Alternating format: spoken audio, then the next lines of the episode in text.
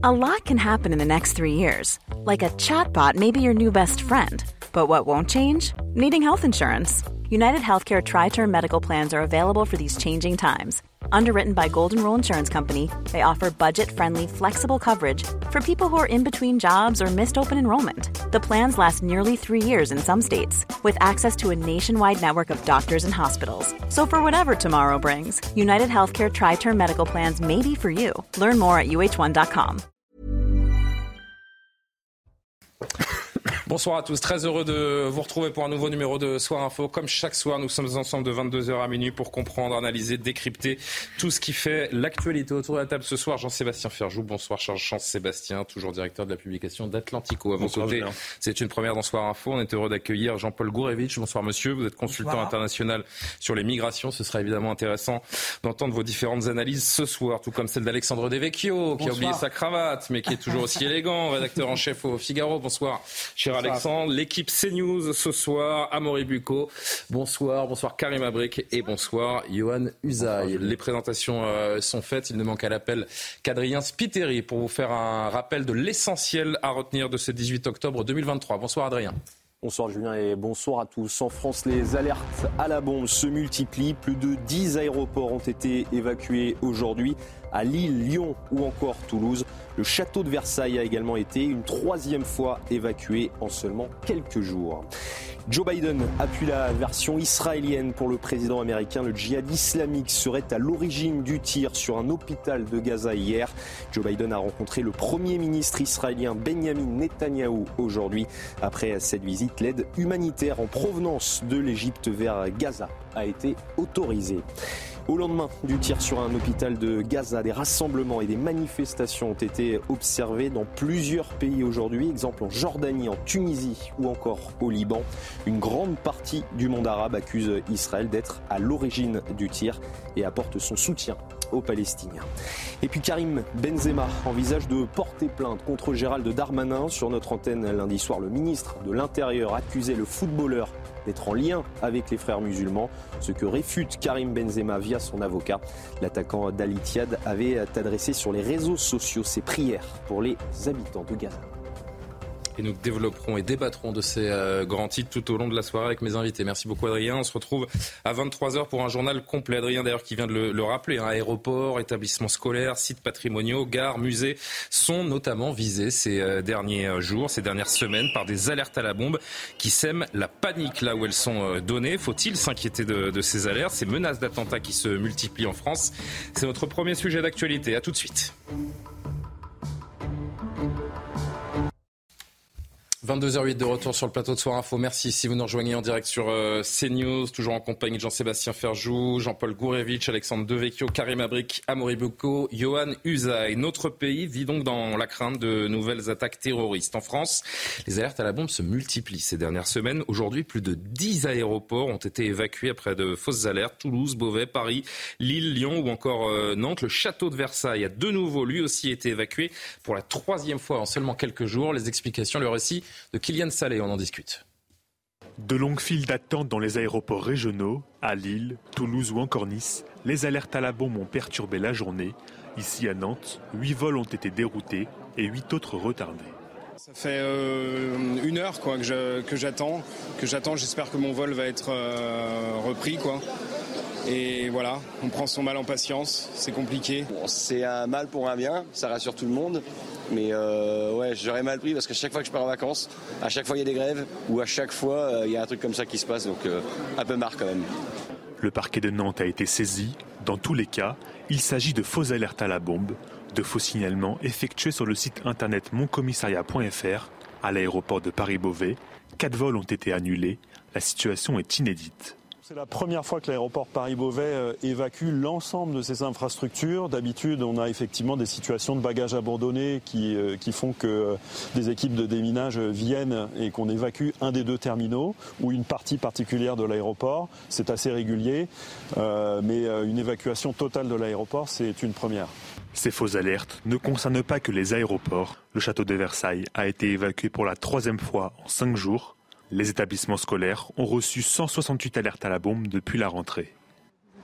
Chiffre euh, incroyable et augmentation exponentielle de ces alertes, quels que soient les, lieux. Alexandre Devecchio, euh, premier commentaire, comment est-ce qu'on interprète ce climat, cette succession d'alertes sur notre territoire depuis une dizaine de jours? Bah, On voit bien que le, conflit euh, israélo-palestinien se répercute sur la société française, qu'on est que de, manière générale, le conflit au Moyen-Orient a de plus en plus de conséquences directes chez nous. Là, ce ne sont que des alertes, mais malheureusement, il y a eu des, des conséquences, comme on l'a vu à Arras, bien plus, bien plus tragiques.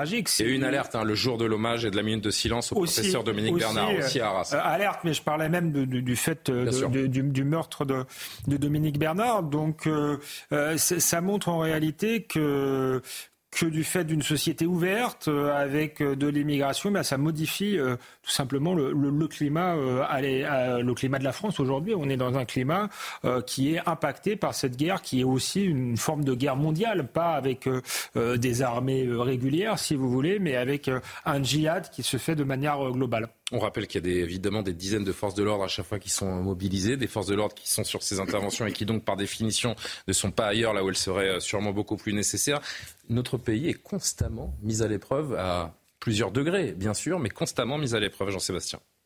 Je crois que c'est très révélateur de l'espèce d'étrange état dans lequel nous nous trouvons, parce qu'il y a bien sûr euh, la pression et la pression éventuellement de l'importation du conflit sur une société française qui est déjà elle-même fracturée, mais il y a aussi le côté ridicule, parce que dans ces alertes-là, on peut imaginer qu'un bon nombre d'entre elles, notamment dans les établissements scolaires, soient en réalité des fausses alertes. Et ça, vous ne le verriez pas en Israël. Bah, jusqu'à preuve du contraire, toutes les alertes sont fausses là euh, depuis qu'on a non, cette non, mais Non, non, mais bien sûr, mais non, mais après, il peut y avoir des alertes qui sont faites par quelqu'un qui veut vraiment terroriser, comme il peut y avoir des alertes ou tester la réaction, qui ne prennent que. Et il y a les colis suspects aussi, qui sont pas des alertes dans dans, ce, dans, dans, la dans la motivation de l'alerte. Je veux dire, il y a des gens qui peuvent vouloir vraiment faire peur, il y en a d'autres qui peut-être ne le font que comme une forme de mauvaise euh, de mauvaise euh, plaisanterie, notamment dans les établissements scolaires.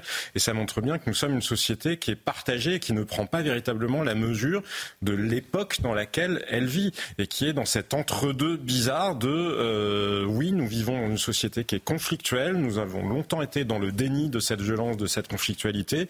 Et en même temps, justement, on continue à avoir une petite part de déni, comme si tout ça était un peu irréel. Et on l'a vu dans un certain nombre de réactions sur les réseaux sociaux, notamment le jour de l'hommage comme si voilà, il y a une part d'irréalité aussi et de gens qui prennent ça de très loin, comme si ça n'était que des sujets finalement sur lesquels on pouvait faire euh, justement de mauvaises plaisanteries.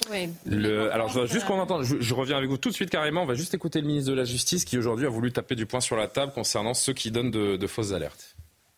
Ces petits plaisantins, ces petits euh, guignols qui s'amusent avec euh, ces menaces, fausses en l'occurrence, eh bien, ils seront retrouvés, ils seront punis.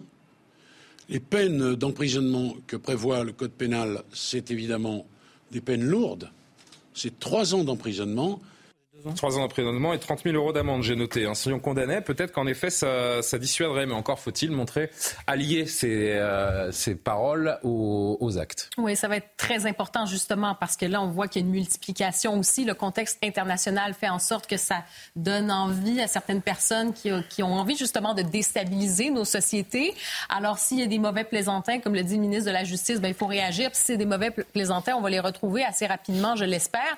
Mais cela dit, il faut envoyer le message qui est extrêmement fort parce qu'il y a une guerre psychologique aussi qui est en train de, s'installer. C'est un peu l'objectif, euh, euh, j'allais dire, de certaines personnes aussi dans cet esprit de, djihadisme, d'atmosphère, c'est de créer la hmm. terreur, euh, créer aussi cette peur, cette guerre psychologique, de nous déstabiliser aussi.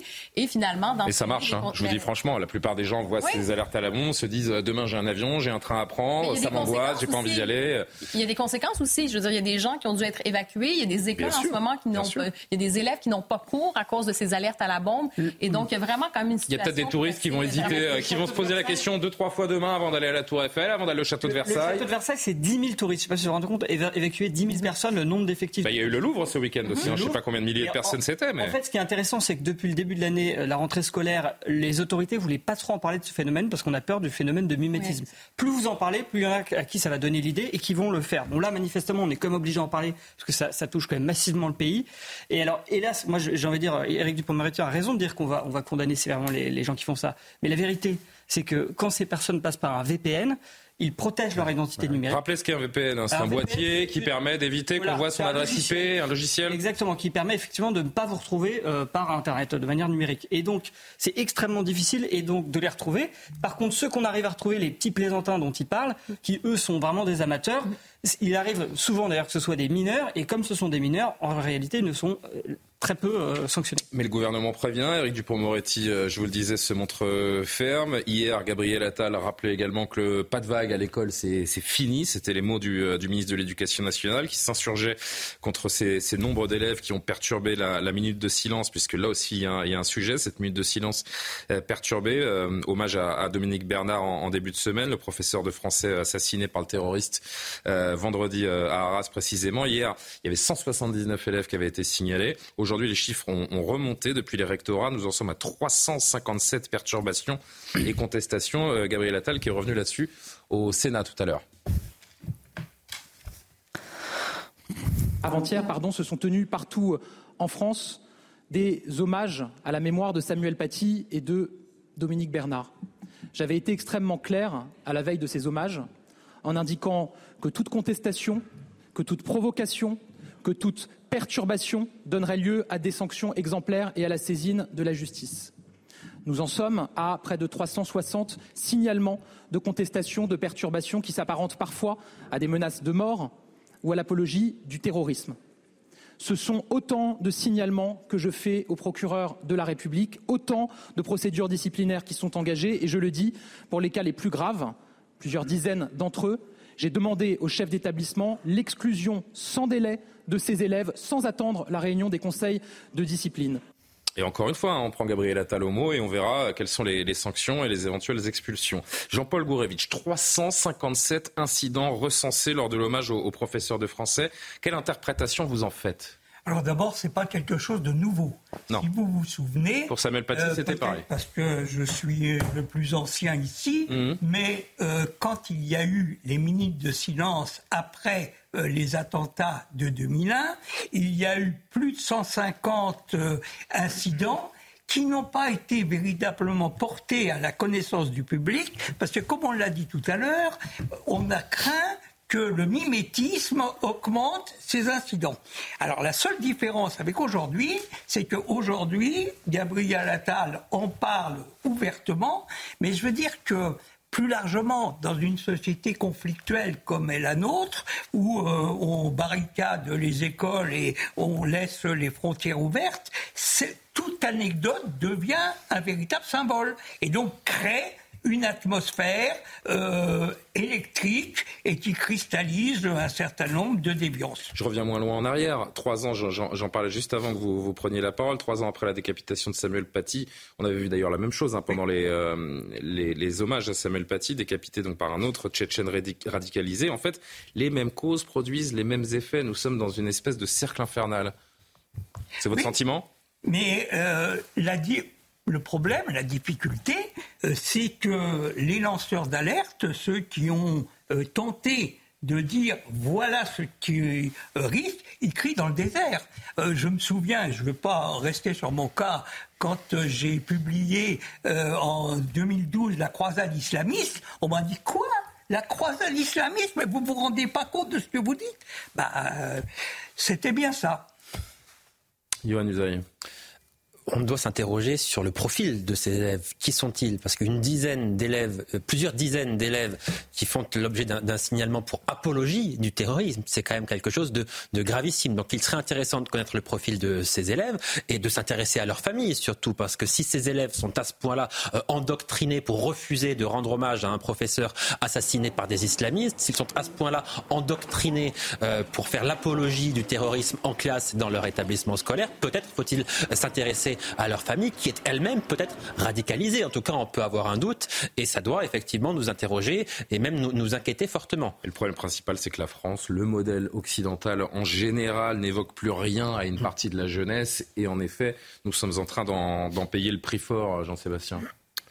Oui, mais ça fait longtemps que nous constatons cette crise de sens, effectivement, au sein de la société, de la société française, et avec un pays qui est incapable d'avoir confiance en lui-même et d'être capable de savoir ce qu'il veut être et donc par définition de demander à ceux qui euh, le rejoignent, à ceux qui viennent vivre, euh, s'installer en France, euh, ben, tout simplement de respecter nos valeurs. Quand vous n'êtes pas capable de les définir ou alors quand vous les mettez sous le tapis parce que l'esprit pas de vague l'emporte, là moi j'entends les paroles martiales de Gabriel Attal et elles sont évidemment les bienvenues. Ce que je voyais c'est que par exemple dans le Gard lundi à Bagnols-sur-Cèze, eh il y a un établissement scolaire, le rectorat et les chefs d'établissement décidaient de ne pas mener l'hommage parce que la pression était trop forte. Donc la réalité, elle est quand même pas de vague. Toujours là. C'est-à-dire que cet esprit-là, c'est pourtant Gabriel Attal l'a dit avant-hier. Hein, le pas de vague, c'est fini. mais, il y a les mots et puis il y a la réalité. Il le dit il y a les détermination, mais il ne suffit pas de le dire. La tâche est lourde parce qu'il y a aussi une sociologie qui s'est installée, une sociologie, y compris une forme d'infiltration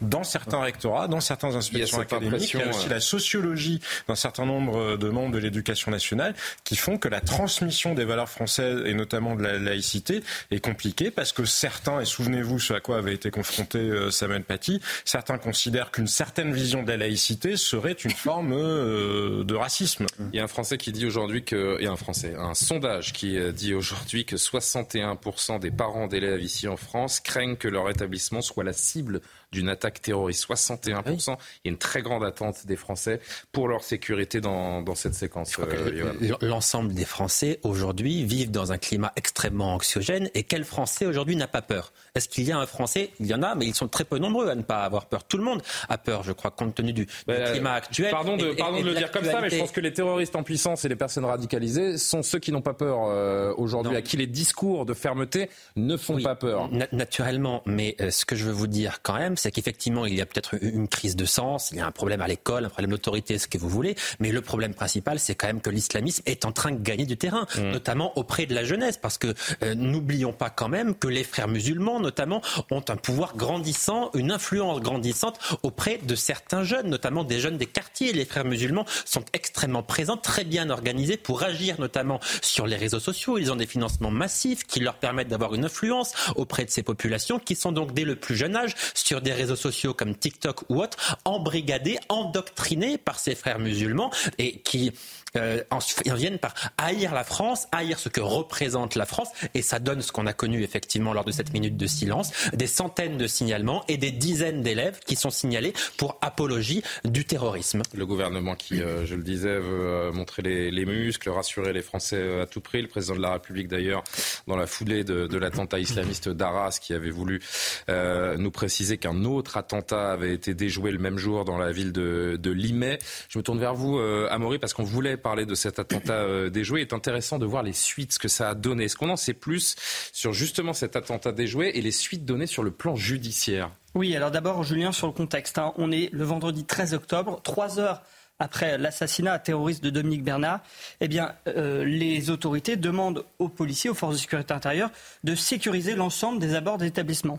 Et là, eh bien, ce jour-là, euh, un équipage euh, de police aperçoit un homme au loin, qui est pas très loin d'un lycée donc, qui sort de la mosquée de Limay, qui est en djellaba, avec une capuche, donc le visage à moitié dissimulé. Bref, il n'est pas franchement rassurant dans le contexte actuel, vous le comprendrez. Donc les policiers décident de le contrôler, et là, ils trouvent dans son sac un couteau avec une lame de 10 cm. Par ailleurs, il n'a pas ses papiers sur lui et donc les policiers décident tout naturellement euh, de l'emmener au commissariat pour le contrôler. Que donne la garde à vue ensuite?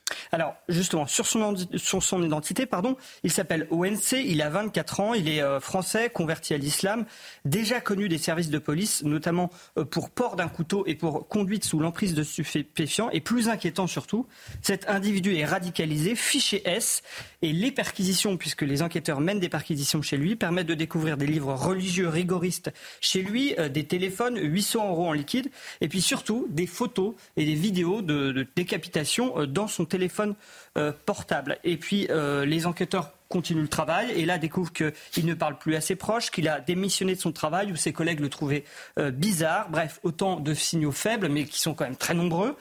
Euh, mais là, eh bien, j'allais dire stupeur ou hum, voilà, euh, faute de preuves concrètes de passage à l'acte et d'éléments qui permettent de, laisser à penser que cet homme a diffusé des idées terroristes, eh bien, il ne peut pas être poursuivi par le parquet pour apologie du terrorisme et donc le parquet mmh. le poursuit seulement pour la détention, le port d'armes, ce qui est seulement une peine peine donc d'un un an d'emprisonnement et 15 000 euros d'amende maximum. C'est important ce qu'on est en train de, de dire parce qu'on on se rend compte qu'il y a les paroles et puis il y a le, le concret, les, les, actes et que c'est pas si évident. Cet homme a été déféré, malgré tout jugé en comparution immédiate lundi. À quelle peine a-t-il été condamné finalement? Comment s'est-il justifié devant les juges? Oui, c'est ça qui est intéressant, c'est le décalage, si vous voulez, entre euh, son profil qui est assez effrayant dans le contexte actuel et les réponses naïves, voire ingénues euh, qu'il formule durant le procès un peu à se demander, si vous voulez, s'il prend pas la justice pour euh, des imbéciles. Alors vous allez voir, déjà en garde à vue, on lui demande pourquoi il a un couteau de 10 cm sur lui. Alors la réponse, eh ben, il explique qu'il a trouvé ce couteau par terre dans la rue, l'a ah ramassé. Oui, bien sûr. Voilà. Euh, je l'ai mis, il est dit, hein, je l'ai mis dans ma sacoche au cas où quelqu'un me ferait quelque chose de grave. Ensuite, il dit aussi euh, que plus tôt, il a failli être renversé par une voiture. Et donc, comme il était en panique, eh bien, il a décidé de, de garder ce couteau. Et là, il dit, le problème, c'est qu'ensuite, j'ai oublié que je l'avais sur moi. Vous allez me dire, c'est quand même ballot. Ça, c'est la première chose. Ensuite, on lui demande pour les images islamistes. Là, euh, il répond, euh, bah, sur Telegram, hein, la messagerie, il y a tout et n'importe quoi, mais jamais, je n'ai jamais eu la volonté de voir ce genre de contenu. Ça me choque. Donc, il a des vidéos de décapitation sur son téléphone, mais ce n'est pas de sa faute. Il n'a pas voulu les avoir. Ça, encore, c'est ballot. Et puis, on lui demande aussi de se justifier pour ses euh, plusieurs voyages en Égypte où il s'est rendu. Et là, il dit, je voulais voir les pyramides. Et c'est vrai, j'ai assisté, honnête, à quelques cours au Caire pour apprendre la langue arabe. Alors, le parquet a demandé 8 mois de prison à cause du contexte et de son profil ce qui a bien sûr scandalisé son avocate qui a reproché une sorte de procès politique. Verdict Alors, verdict, il a tout de même été condamné à six mois de prison avec mandat de dépôt, ce qui est quand même extrêmement rare. Vous savez qu'on... Donc il va les faire, les six mois. Il va les faire, mais son avocate a décidé de faire appel. Et donc, si je vous parle de toute cette histoire, Julien, c'est que vous voyez entre euh, la fameuse tentative d'attentat déjoué qui a été annoncée par Emmanuel Macron pour, euh, comme un effet d'annonce hein, pour montrer que la France était déterminée face au terrorisme, et eh bien, d'un point de vue judiciaire, ça a fait pchit puisqu'il ne reste vraiment presque pas grand-chose. Merci beaucoup, Amor. Une ou deux petites réactions, parce que c'est quand même très symptomatique de la situation. Donc, jeune homme de 24 ans, interpellé dans les Yvelines, les policiers découvrent un couteau, des vidéos de Daesh dans son téléphone. Il est condamné à six mois parce que le contexte politique est celui qu'on connaît. Hors, contexte, il n'aurait pas fait de prison. Ah, il n'aurait même. Hors aurait... aurait même pas, il serait même pas voilà. devant la vérité, la vérité, c'est que s'il n'y a pas de flagrant délit dans une attaque terroriste, vous ne pouvez rien faire. On a la réponse Ça pose, la, ça pose la, question de, de l'État. Tant ne passe pas à l'action. oui, de l'État de droit qui visiblement n'est pas adapté face euh, aux nouvelles menaces euh, auxquelles nous sommes confrontés. Qu'est-ce que le bon sens nous dicterait de faire avec cet homme? J'avoue que dans ce cas-là, c'est très compliqué. Pour le coup, c'est français, radicalisé, converti. C'est un converti, mais dans bien des cas, euh, ce sont des gens qui sont euh, en situation euh, irrégulière ou étranger. Et dans ce cas-là, il devrait y avoir une forme de principe près de précaution et devraient rentrer chez eux, tout simplement, et devraient être renvoyés. Là, effectivement, on a le cas d'une d'une conversion. C'est plus compliqué. Six mois de prison, c'est bien, mais je me pose même la question en prison, est-ce qu'il va pas se radicaliser encore plus, avoir des individus encore plus dangereux? Donc c'est vrai que c'est extrêmement euh, compliqué. Peut-être qu'il faut euh, judiciariser le fait de regarder certaines vidéos, d'être, euh, d'assister à certaines prédications. On peut se demander aussi, il a été radicalisé dans certaines mosquées par des gens qui ont fait des prêches radicales qu'on connaît. Pourquoi ces mosquées sont toujours ouvertes? Pourquoi on n'y a pas besoin d'aller à la mosquée, il suffit d'aller sur les réseaux sociaux et de rentrer dans une nébuleuse un peu, un peu sombre pour. C'est rarement seulement les réseaux sociaux. c'est un mélange de, de, de, de, plusieurs choses et à mon avis, on est encore trop permissif euh, avec euh, ces discours-là et ces, ces idéologies-là. Ce que disait Johan tout à l'heure, je crois que c'est vous qui le disiez, Johan, la vérité, c'est que oui, l'islamisme progresse dans nos, dans nos sociétés et que nous n'avons pas les armes, nous n'avons pas le logiciel pour euh, lutter contre cela efficacement. Alors, on a des armes quand même, heureusement. On arrive pas suffisamment, on, on, le constater, arrive, on, arrive, à faire des choses quand même. Mais ce type de profil est effectivement particulièrement inquiétant parce que c'est une personne radicalisée, donc il va être en prison pendant six mois. Soit six mois, c'est rien, donc ça veut dire que dans six mois, il est dehors dans le meilleur des cas quoi qu'il arrive, euh, il ne va pas sortir déradicalisé de la prison. Ça, n'est pas possible. Dans le pire des cas, il va sortir encore plus radicalisé. Donc dans six mois, il est dehors, toujours radicalisé, voire plus radicalisé. Qu'est-ce qu'on en fait? Ça signifie qu'il bah, il sera surveillé par la DGSI et puis, euh, et puis la veille d'une menace d'attentat, il sera contrôlé. Puis avec un peu de chance pour lui, euh, ce que sera... dire. Ça signifie que les services de renseignement vont devoir le contrôler. contre, surveiller une personne radicalisée, ça nécessite trois personnes, trois personnes à temps plein pour mmh. surveiller une personne radicalisée. Il ne pourra pas être suivi tout le temps, toute sa vie. Donc c'est une personne qui va, dans les prochaines années, quoi qu'il arrive, représenter une menace pour la société, qui sera en liberté et donc effectivement, euh, peut-être, peut-être qu'un jour il passera à l'acte. Jean-Paul Gourevitch, vous voulez réagir? Je crois qu'on est là devant un symbole de ce que j'avais appelé euh, l'islamo-business. C'est-à-dire? C'est-à-dire, d'abord, la connexion entre la pratique euh, de la drogue, du trafic, etc., puisqu'il a été inquiété pour C'est ce qu'Amory nous signale. Et euh, les euh, sentiments forts qu'on peut avoir vis-à-vis de la religion musulmane.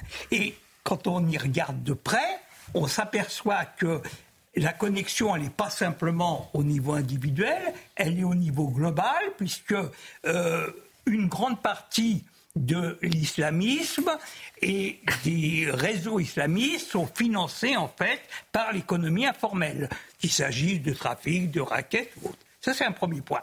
Et le deuxième point, il est parfaitement symbolique de la trajectoire qui est aujourd'hui suivie par un certain nombre de jeunes. Vous commencez par de la fraude. C'est très facile.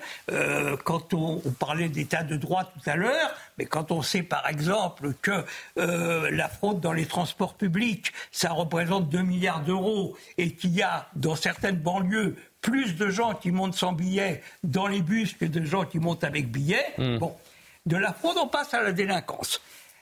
On est pris euh, sur le fait. On va en prison.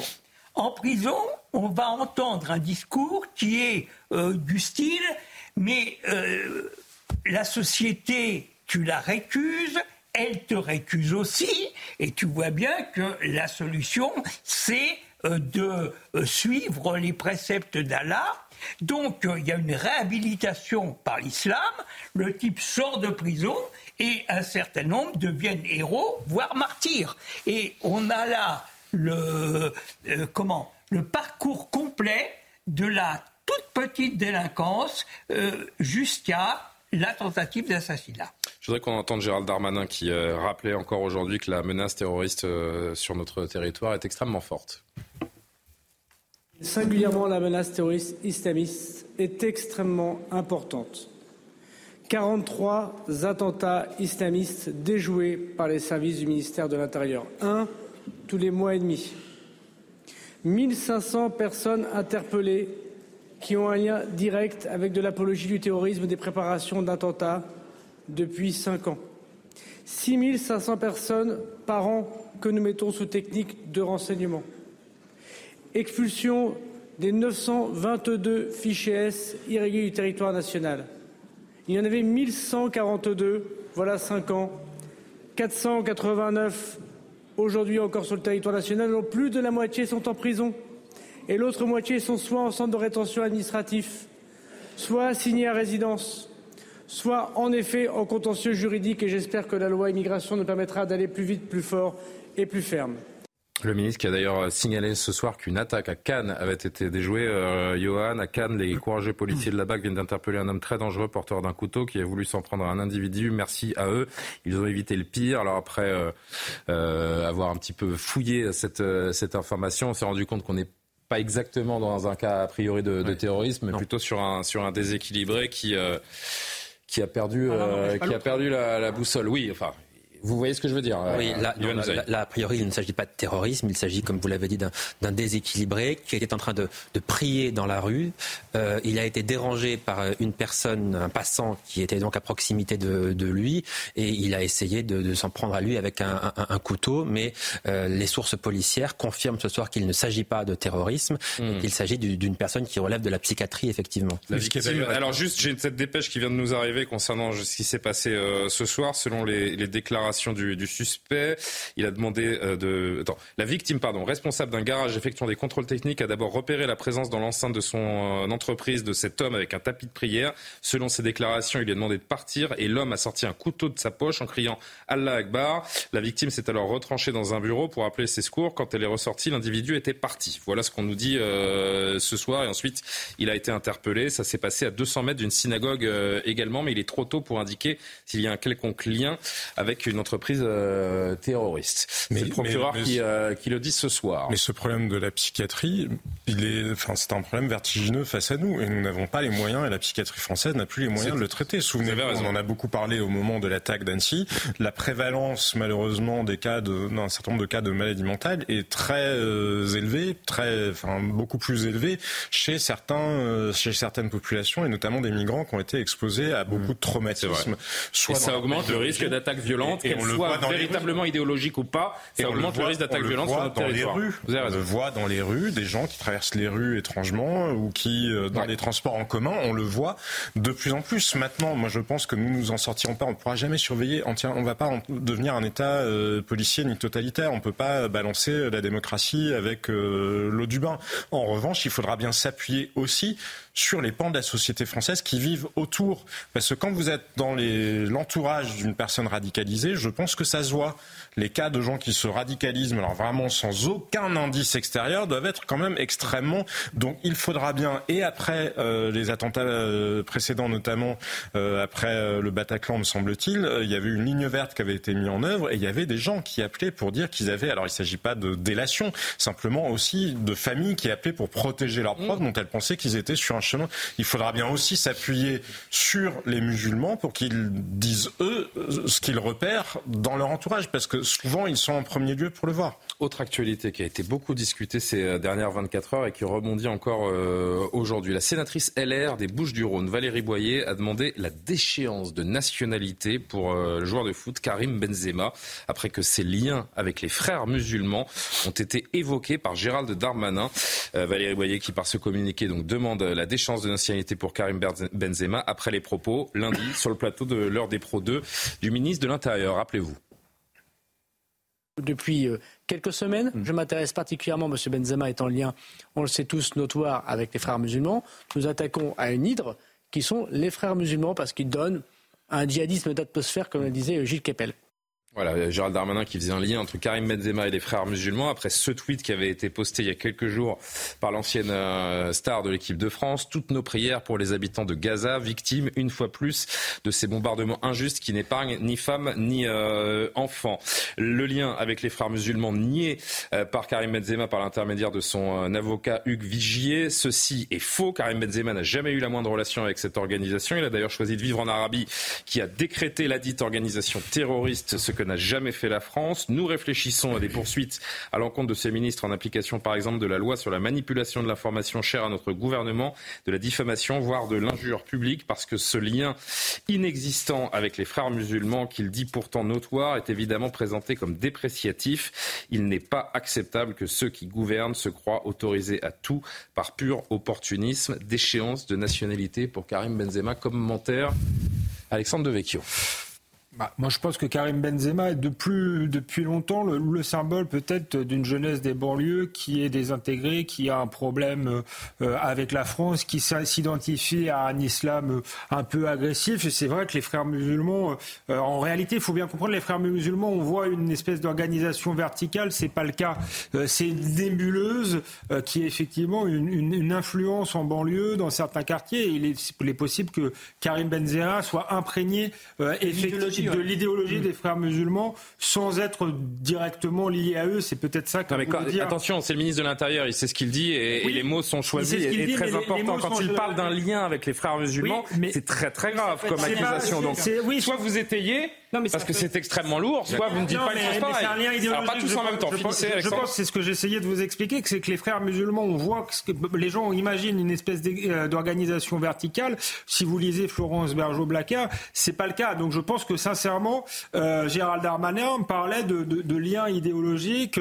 Euh, on voit bien que. Oui, mais c'est pas ce qu'on a tous compris en, regardant la télévision. C'est pas ce qu'on a compris, mais je pense que ce qu'il a dit, c'est ce qu'il a dit. Parce que si c'est vrai, à minima, Karim Benzema, faut le ficher S. Non, mais il y a malheureusement bah, aujourd'hui aujourd'hui, vu l'influence des, frères musulmans en banlieue, il y a beaucoup de gens qui en sont imprégnés sans même euh, en avoir parfois conscience. Donc je pense que c'est ça qu'il a dit. Après, il aurait mieux fait sans doute de s'abstenir parce que euh, effectivement, euh, personne personne n'a compris la réalité. Parce qu'on parle beaucoup des frères musulmans en ce moment, c'est qu'il y a certains quartiers sont des auberges espagnoles de l'islamisme. Il y a les frères musulmans, mais il y a aussi l'influence des salafistes qui sont plutôt wahhabites. Mais tout ça, c'est entendu. Mais... En Arabie Saoudite, c'est le c'est le cas.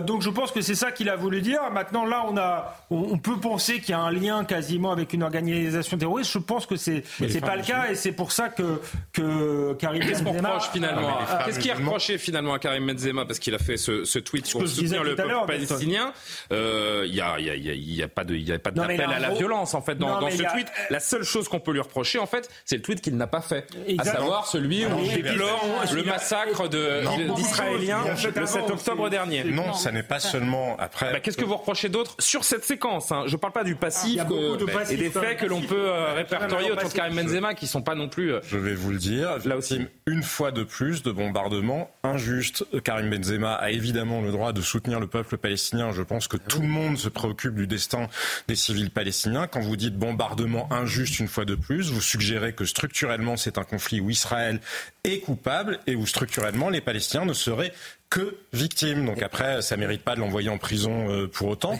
mais ça me ça me paraît déplacé comme appréciation. Maintenant, quand mais ce que Valérie Boyer propose, c'est pas de l'envoyer en prison, c'est de le déchoir de sa nationalité française. J'aimerais bien aller jusqu'au bout du raisonnement, euh, vraiment, parce que c'est des sujets qui sont.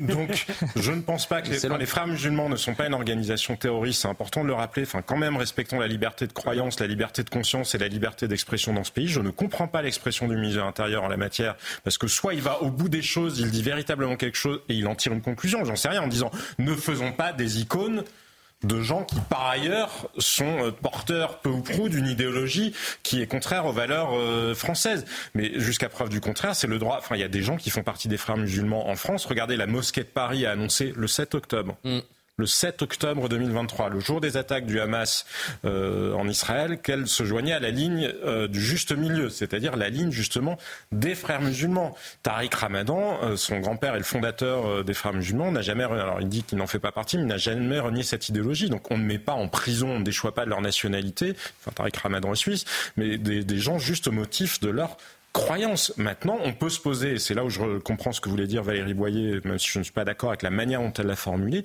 quel est le sens de faire d'idole des gens qui, de facto, ne se reconnaissent pas dans les valeurs françaises. Et juste en la passant, France... Madame Boyer aussi, malheureusement, a été victime de nombreuses menaces de mort depuis qu'elle a dit ça. La France qui a tout donné à Karim Benzema. Hein. Euh, je rappelle qu'il est formé à Lyon, où il a explosé avant de devenir une star européenne au Real Madrid. Il est décoré de la Légion d'honneur. Euh, ce qu'il se permet de faire, c'est très symptomatique d'une forme d'inversion des valeurs qui est à l'œuvre dans notre pays.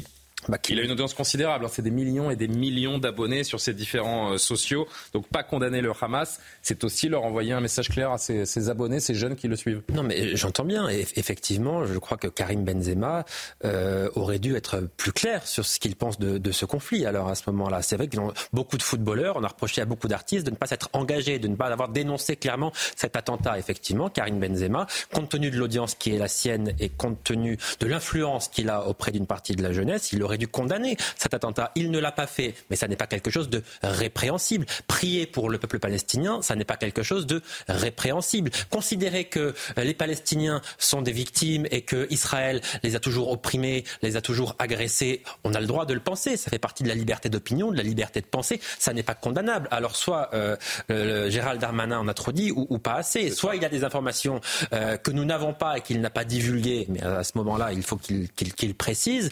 Ou alors qu'en l'état, c'est de la diffamation. En, l'état, c'est de la diffamation, clairement. En, l'état, on ne peut rien reprocher à Karim Benzema. Il n'y a rien pour faire condamner Karim Benzema pour apologie du terrorisme, par mm. exemple. Le déchoir de sa nationalité, ça n'a absolument aucun sens. Pourquoi Qu'a-t-il fait d'illégal? Absolument rien. Donc il y a là. Il, nous a juste rappelé le, climat et, l'idéologie qui infuse dans une partie de, la population et qu'il relaye par ailleurs. Là, on laisserait croire finalement que Karim Benzema est une sorte de terroriste en puissance. Oui, mais vous comprenez, c'est quand même que, alors, très rapidement, Alexandre, parce que Carrément, vous non, non, mais, mais juste pour euh, expliquer, euh, les frères musulmans ne sont pas qu'une organisation terroriste. C'est ça le problème. Donc, euh, donc c'est ça qu'on comprend pas. C'est vrai que dans l'imaginaire des gens, c'est une organisation terroriste verticale. Encore une fois, c'est nébuleuse. Nicolas Sarkozy, quand il a fait le, le, Conseil français du culte musulman, a voulu s'appuyer sur l'UOIF, qui est l'association des, des, des, frères musulmans. Donc, donc je pense que c'est ce qu'il a voulu dire. Il n'empêche n'empêche que la rhétorique des frères musulmans est une rhétorique séparatiste, une rhétorique anti-française. Et effectivement, euh, Karim Benzema a ce type de discours depuis longtemps et on se demande pourquoi. Effectivement, c'est une idole. Après, euh, euh, voilà, ça n'a rien de. de, bah, c'est une idole parce que c'est un immense joueur de foot, de foot le plus grand attaquant français de tous les temps. Et ça, personne ne pourra lui, lui enlever. Maintenant, il y a, il y a d'autres sujets qui peuvent en effet porter un peu plus à, à polémique et à discussion. Karim Abric, un dernier mot là-dessus. Oui, mais c'est là qu'il faut voir que les politiques doivent faire quand même assez attention. C'est-à-dire qu'en ce moment, on sent cette atmosphère assez anxiogène. On sent qu'on est dans cette atmosphère, oui, hein, la France qui est en état d'alerte attentat, mais en même temps, on ne faut pas basculer dans une sorte de psychose collective où on va criminaliser le fait de ne pas être un modèle. Donc, il faut faire très attention. Oui, il y a des propos parfois qui peuvent être choquants, mais il faut encore, malgré tout, euh, défendre ce principe d'une société où il y a cette liberté de dire des choses qui peuvent nous déplaire sans basculer et sans en créer aussi des délits. Donc, je pense qu'il faut faire très attention quand on se met à sortir des mots comme déchéance de nationalité ou des choses comme ça. Si vous sortez quelque chose d'aussi fort, ben, il faut arriver concrètement à dire, ben, écoutez, aujourd'hui, euh, on fait euh, une déclaration, il y a ceci, il y aura des, des, des, positions, des accusations, quoi que ce soit. ne peut pas sortir sur la place publique parce que ça a l'effet inverse et ça peut créer justement une atmosphère en ce moment des gens qui vont dire, ben, vous voyez, il n'y a pas de liberté, vous voyez, ce système est entre guillemets totalitaire, fasciste ou ce que vous voulez. Donc, ça entretient aussi une forme de propagande. C'est vrai. On a tout dit sur euh, ce sujet. on verra d'ailleurs, non mais les suites, si Benzema porte plainte par l'intermédiaire de son avocat, si le ministre de l'Intérieur était son propos, parce que c'est vrai qu'il nous laisse un petit peu euh, Ça pose sur quand même la, la, question manière. Des, des, binationaux, à mon avis. Ce qu'il y avait derrière Valérie Boyer, même si ça a été mal posé, je pense qu'il y a beaucoup de, enfin, de Français pas binational, on ne pourrait pas le déchoir de sa nationalité. Euh, il y a beaucoup de... Comment? S'il était binational S'il n'était pas binational, on ne pourrait pas, le déchoir de la Mais voilà, ça pose la question des binationaux, parce qu'il y a beaucoup de Français aujourd'hui qui s'interrogent. Vous lui retireriez la Légion d'honneur, vous? Beaucoup de... Oui, moi, je le pas donné d'abord, mais mais mais euh, il y a beaucoup de binationaux sur le territoire qui ont l'air de détester la France. Et au bout d'un moment, on se demande pourquoi ils prennent la nationalité française, pourquoi ils profitent des avantages sociaux de la France s'ils ne l'aiment pas. Et c'est un peu pareil avec Karim Benzema qui a choisi le maillot de l'équipe de France et qui parfois, euh, il l'a dit lui-même, c'était plus pour la carrière que pour l'amour de la France. il fait quand même partie des rares joueurs de foot français qui continuent de payer leurs impôts en France, bien qu'il euh, soit parti vivre à l'étranger. C'est un, un joueur qui n'a jamais pris un carton rouge sur un terrain. Enfin, c'est très, elle est très ambiguë, je trouve, la personnalité de Karim Benzema parce que c'est un, un, en apparence un homme assez irréprochable. et, euh, et c'est vrai qu'il y a des, il y a des détails qui, qui nous laissent penser euh, autre chose parfois. Moi, je crois qu'il faut faire attention. C'est vraiment pour ça que je ne comprends pas les propos de Monsieur Darmanin, en tout cas pourquoi il en parle lui, à ne pas donner l'impression que le simple fait d'être musulman, y compris musulman euh, rigoriste, ferait de vous un mauvais Français. Parce que jusqu'à preuve du contraire, quand même, la laïcité, c'est aussi de respecter la liberté de conscience. Je pense qu'il faut vraiment distinguer les débats entre faire un exemple, prendre comme repère une idole nationale, quelqu'un qui serait porteur d'une vision contraire aux valeurs françaises, et après respecter les gens eux-mêmes, parce que mm. là, on est en train de s'engouffrer dans quelque chose, et vous voyez bien, d'ailleurs, Karim Benzema lui-même est porteur de cette forme de paranoïa quand euh, il disait euh, on ne m'a pas sélectionné dans l'équipe de France, pas pour le dernier mondial, mais pour le précédent, parce que l'entraîneur était euh, finalement sous une espèce de pression raciste. N'entretenons pas cette paranoïa-là. On a le droit d'être musulman, y compris rigoriste, en France, et c'est parfaitement respectable. Maintenant, de là, encore une fois, en faire des icônes et à considérer que c'est un mode de vie qui pourrait être souhaitable ou, diffusable à tous, c'est une autre question. Encore une chose avant de, marquer notre dernière pause de, la soirée, Emmanuel Macron qui a beau dire qu'il n'y a pas eu de défaillance dans la surveillance du, tueur d'Arras, c'est vrai que que ce soit en France ou en, Belgique il y a deux jours, c'est toujours le même scénario, des individus étrangers radicalisés, euh, suivis de, près par les services de renseignement, qui souvent passent à l'action. Et c'est dans ce contexte que Gérald Darmanin donc, a durci le ton ces derniers jours. Il a annoncé qu'il voulait désormais retirer leur titre de séjour aux personnes étrangères qui adhèrent à une idéologie euh, islamiste, une proposition que la plupart des Français réclament à 87%. Regardez ce sondage, c'est ça pour, euh, pour CNews. Faut-il expulser tous les étrangers fichés du territoire français? Les Français sont donc 87% à répondre euh, oui. Cette mesure, Jean-Paul Gourevitch, qu'est-ce que vous en dites? C'est de la communication politique ou un véritable moyen de lutter contre le radicalisme de certains et cette menace terroriste qui, qui en découle? Alors d'abord, il me paraît impensable et impossible d'expulser tous euh, les, euh, les, étrangers fichés S. Euh, d'abord parce que pour les expulser, il faut qu'ils puissent aller dans un pays, il faut les laisser passer. les reprendre. Premier problème. Et euh, parfois, leur pays d'origine refuse justement de les reprendre. C'est toute une série de questions qu'on a justement analysées et sur lesquelles on a fait des propositions. Mais donc, première difficulté. Deuxième difficulté, on va rentrer dans une série de conflits individuels juridiques avec des appels, des euh, contre-appels, des plaintes, des décisions, des contestations de décisions et quand on voit le nombre de gens qui pourraient être concernés, euh, je veux dire, ni le ministre de l'Intérieur, ni le ministre de la Justice n'ont le temps et les moyens de consacrer la totalité de leur existence à ça. On nous a annoncé ces derniers jours 193 étrangers en attente d'expulsion. Ces individus, ces 193 individus, je vais être un peu cynique, mais à n'en pas douter, s'ils sont expulsés, ils reviendront. Alors, il y a deux choses. Premièrement, ceux qui sont en attente d'expulsion ne sont pas toujours expulsés. Et c'est très intéressant. J'imagine le meilleur des cas où nous parvenons à les renvoyer dans leur pays et qu'un accord est trouvé.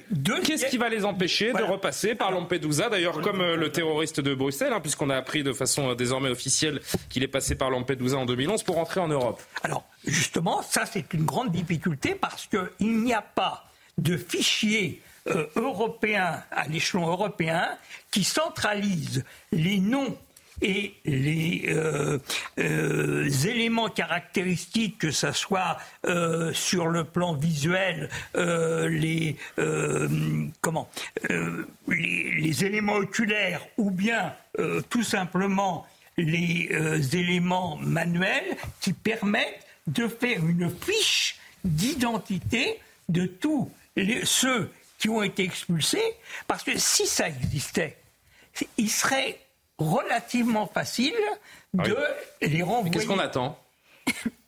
Qu'il y ait d'abord un accord à l'échelon européen. Or, vous le savez, il n'y a pas de politique. Et qui n'est pas d'accord pour créer un fichier où on enregistrerait les gens qui entrent euh, euh, sur le territoire européen? Comment, comment se fait-il que les Européens n'aient pas le, bon sens de se dire qu'il faut accélérer sur cette question et ah. que tout le monde ne soit pas, encore une fois, n'aille pas dans le même sens? Ils avaient commencé à le faire avec Eurodac.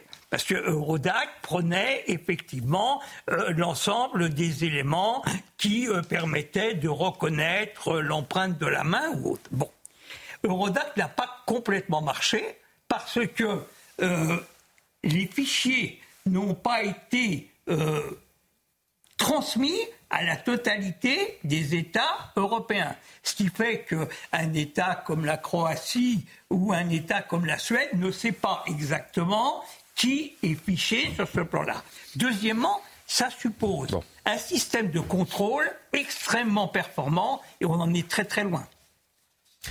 Moi, je trouve que ça quand même. Euh, je veux bien qu'il y ait le droit et tout ça, mais c'est quand même incroyable qu'un pays comme la France n'arrive pas. Non, mais c'est pas rien quand même. C'est là, c'est pas rien. mais c'est là où on, voit que l'État de droit est vraiment devenu le gouvernement des juges, parce que si un grand pays comme la France n'arrive plus à expulser mais 193 par des normes, des lois, vous imaginez, il y a des centaines de milliers de sans-papiers. Donc, si on n'arrive même pas à, à, expulser les 193 qui sont soupçonnés euh, de terrorisme, ça veut dire que c'est on n'est plus un État souverain et que les, les hommes politiques ne servent plus à rien. Pardon.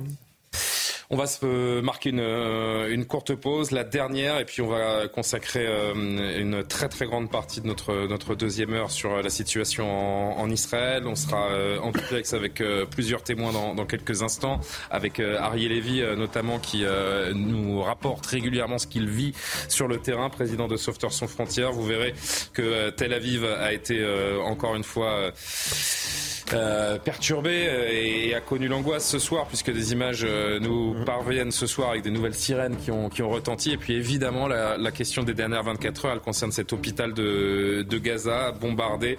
Les uns accusent les autres et pendant ce temps-là, c'est le monde arabe qui s'embrase. À tout de suite.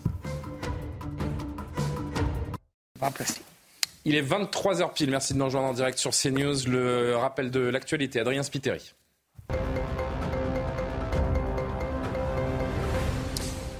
À Cannes, une attaque a été évitée de justesse aujourd'hui. Un homme a été arrêté après avoir menacé un commerçant dans ses locaux avec un couteau. Selon les déclarations de l'une des victimes de ces menaces, l'assaillant a crié à la Akbar. L'homme a été placé en garde à vue pour apologie du terrorisme et violence avec armes. Il est a priori sans domicile fixe. Sur les réseaux sociaux, le ministre de l'Intérieur, Gérald Darmanin, remercie les forces de l'ordre pour leur travail et cette interpellation. En France, les alertes à la bombe se multiplient. Plus de 10 aéroports ont été euh, évacués aujourd'hui. C'est le cas notamment de Lille, de Lyon ou encore de Toulouse. Le château de Versailles a également été une troisième fois évacué en seulement quelques jours. Dans ce contexte, le garde des Sceaux met en garde contre les auteurs de ces fausses alertes. On l'écoute. Ces petits plaisantins, ces petits euh, guignols qui s'amusent avec euh, ces menaces fausses en l'occurrence, eh bien, euh, ils seront retrouvés, ils seront punis. Les peines d'emprisonnement que prévoit le Code pénal, c'est évidemment des peines lourdes. C'est trois ans d'emprisonnement. Dans le reste de l'actualité, Joe Biden appuie la version israélienne. Pour le président américain, le djihad islamique serait à l'origine du tir sur un hôpital de Gaza hier. Joe Biden a rencontré le premier ministre israélien Benjamin Netanyahou aujourd'hui. Il met hors de cause Israël. On l'écoute. D'après les informations dont nous disposons aujourd'hui, cela semble être le résultat d'un tir de roquette hors de contrôle par un groupe terroriste à Gaza. Les États-Unis défendent sans équivoque la protection de la vie civile pendant le conflit et je suis en deuil. Je suis vraiment en deuil pour les familles qui sont tuées ou blessées par cette tragédie.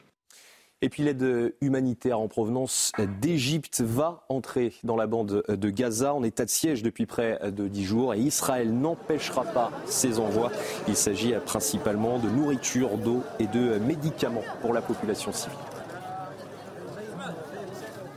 Merci beaucoup euh, Adrien. Nous sommes toujours en compagnie de Jean-Paul Gourevitch, Alexandre Devecchio, Jean-Sébastien Ferjou, Karim Abrik, Amaury Bucco, Johan Uzaï. La première ministre Elisabeth Borne a annoncé un nouveau bilan de l'attaque du Hamas aujourd'hui dans le cadre des questions au gouvernement au Sénat. Au cours de cette attaque, 24 de nos compatriotes français ont perdu la vie, 7 sont encore portés disparus, plusieurs sont probablement euh, retenus en otage à Gaza. Par ailleurs, le bilan global s'élève désormais à 1400 morts du côté euh, d'Israël. Écoutez la première ministre.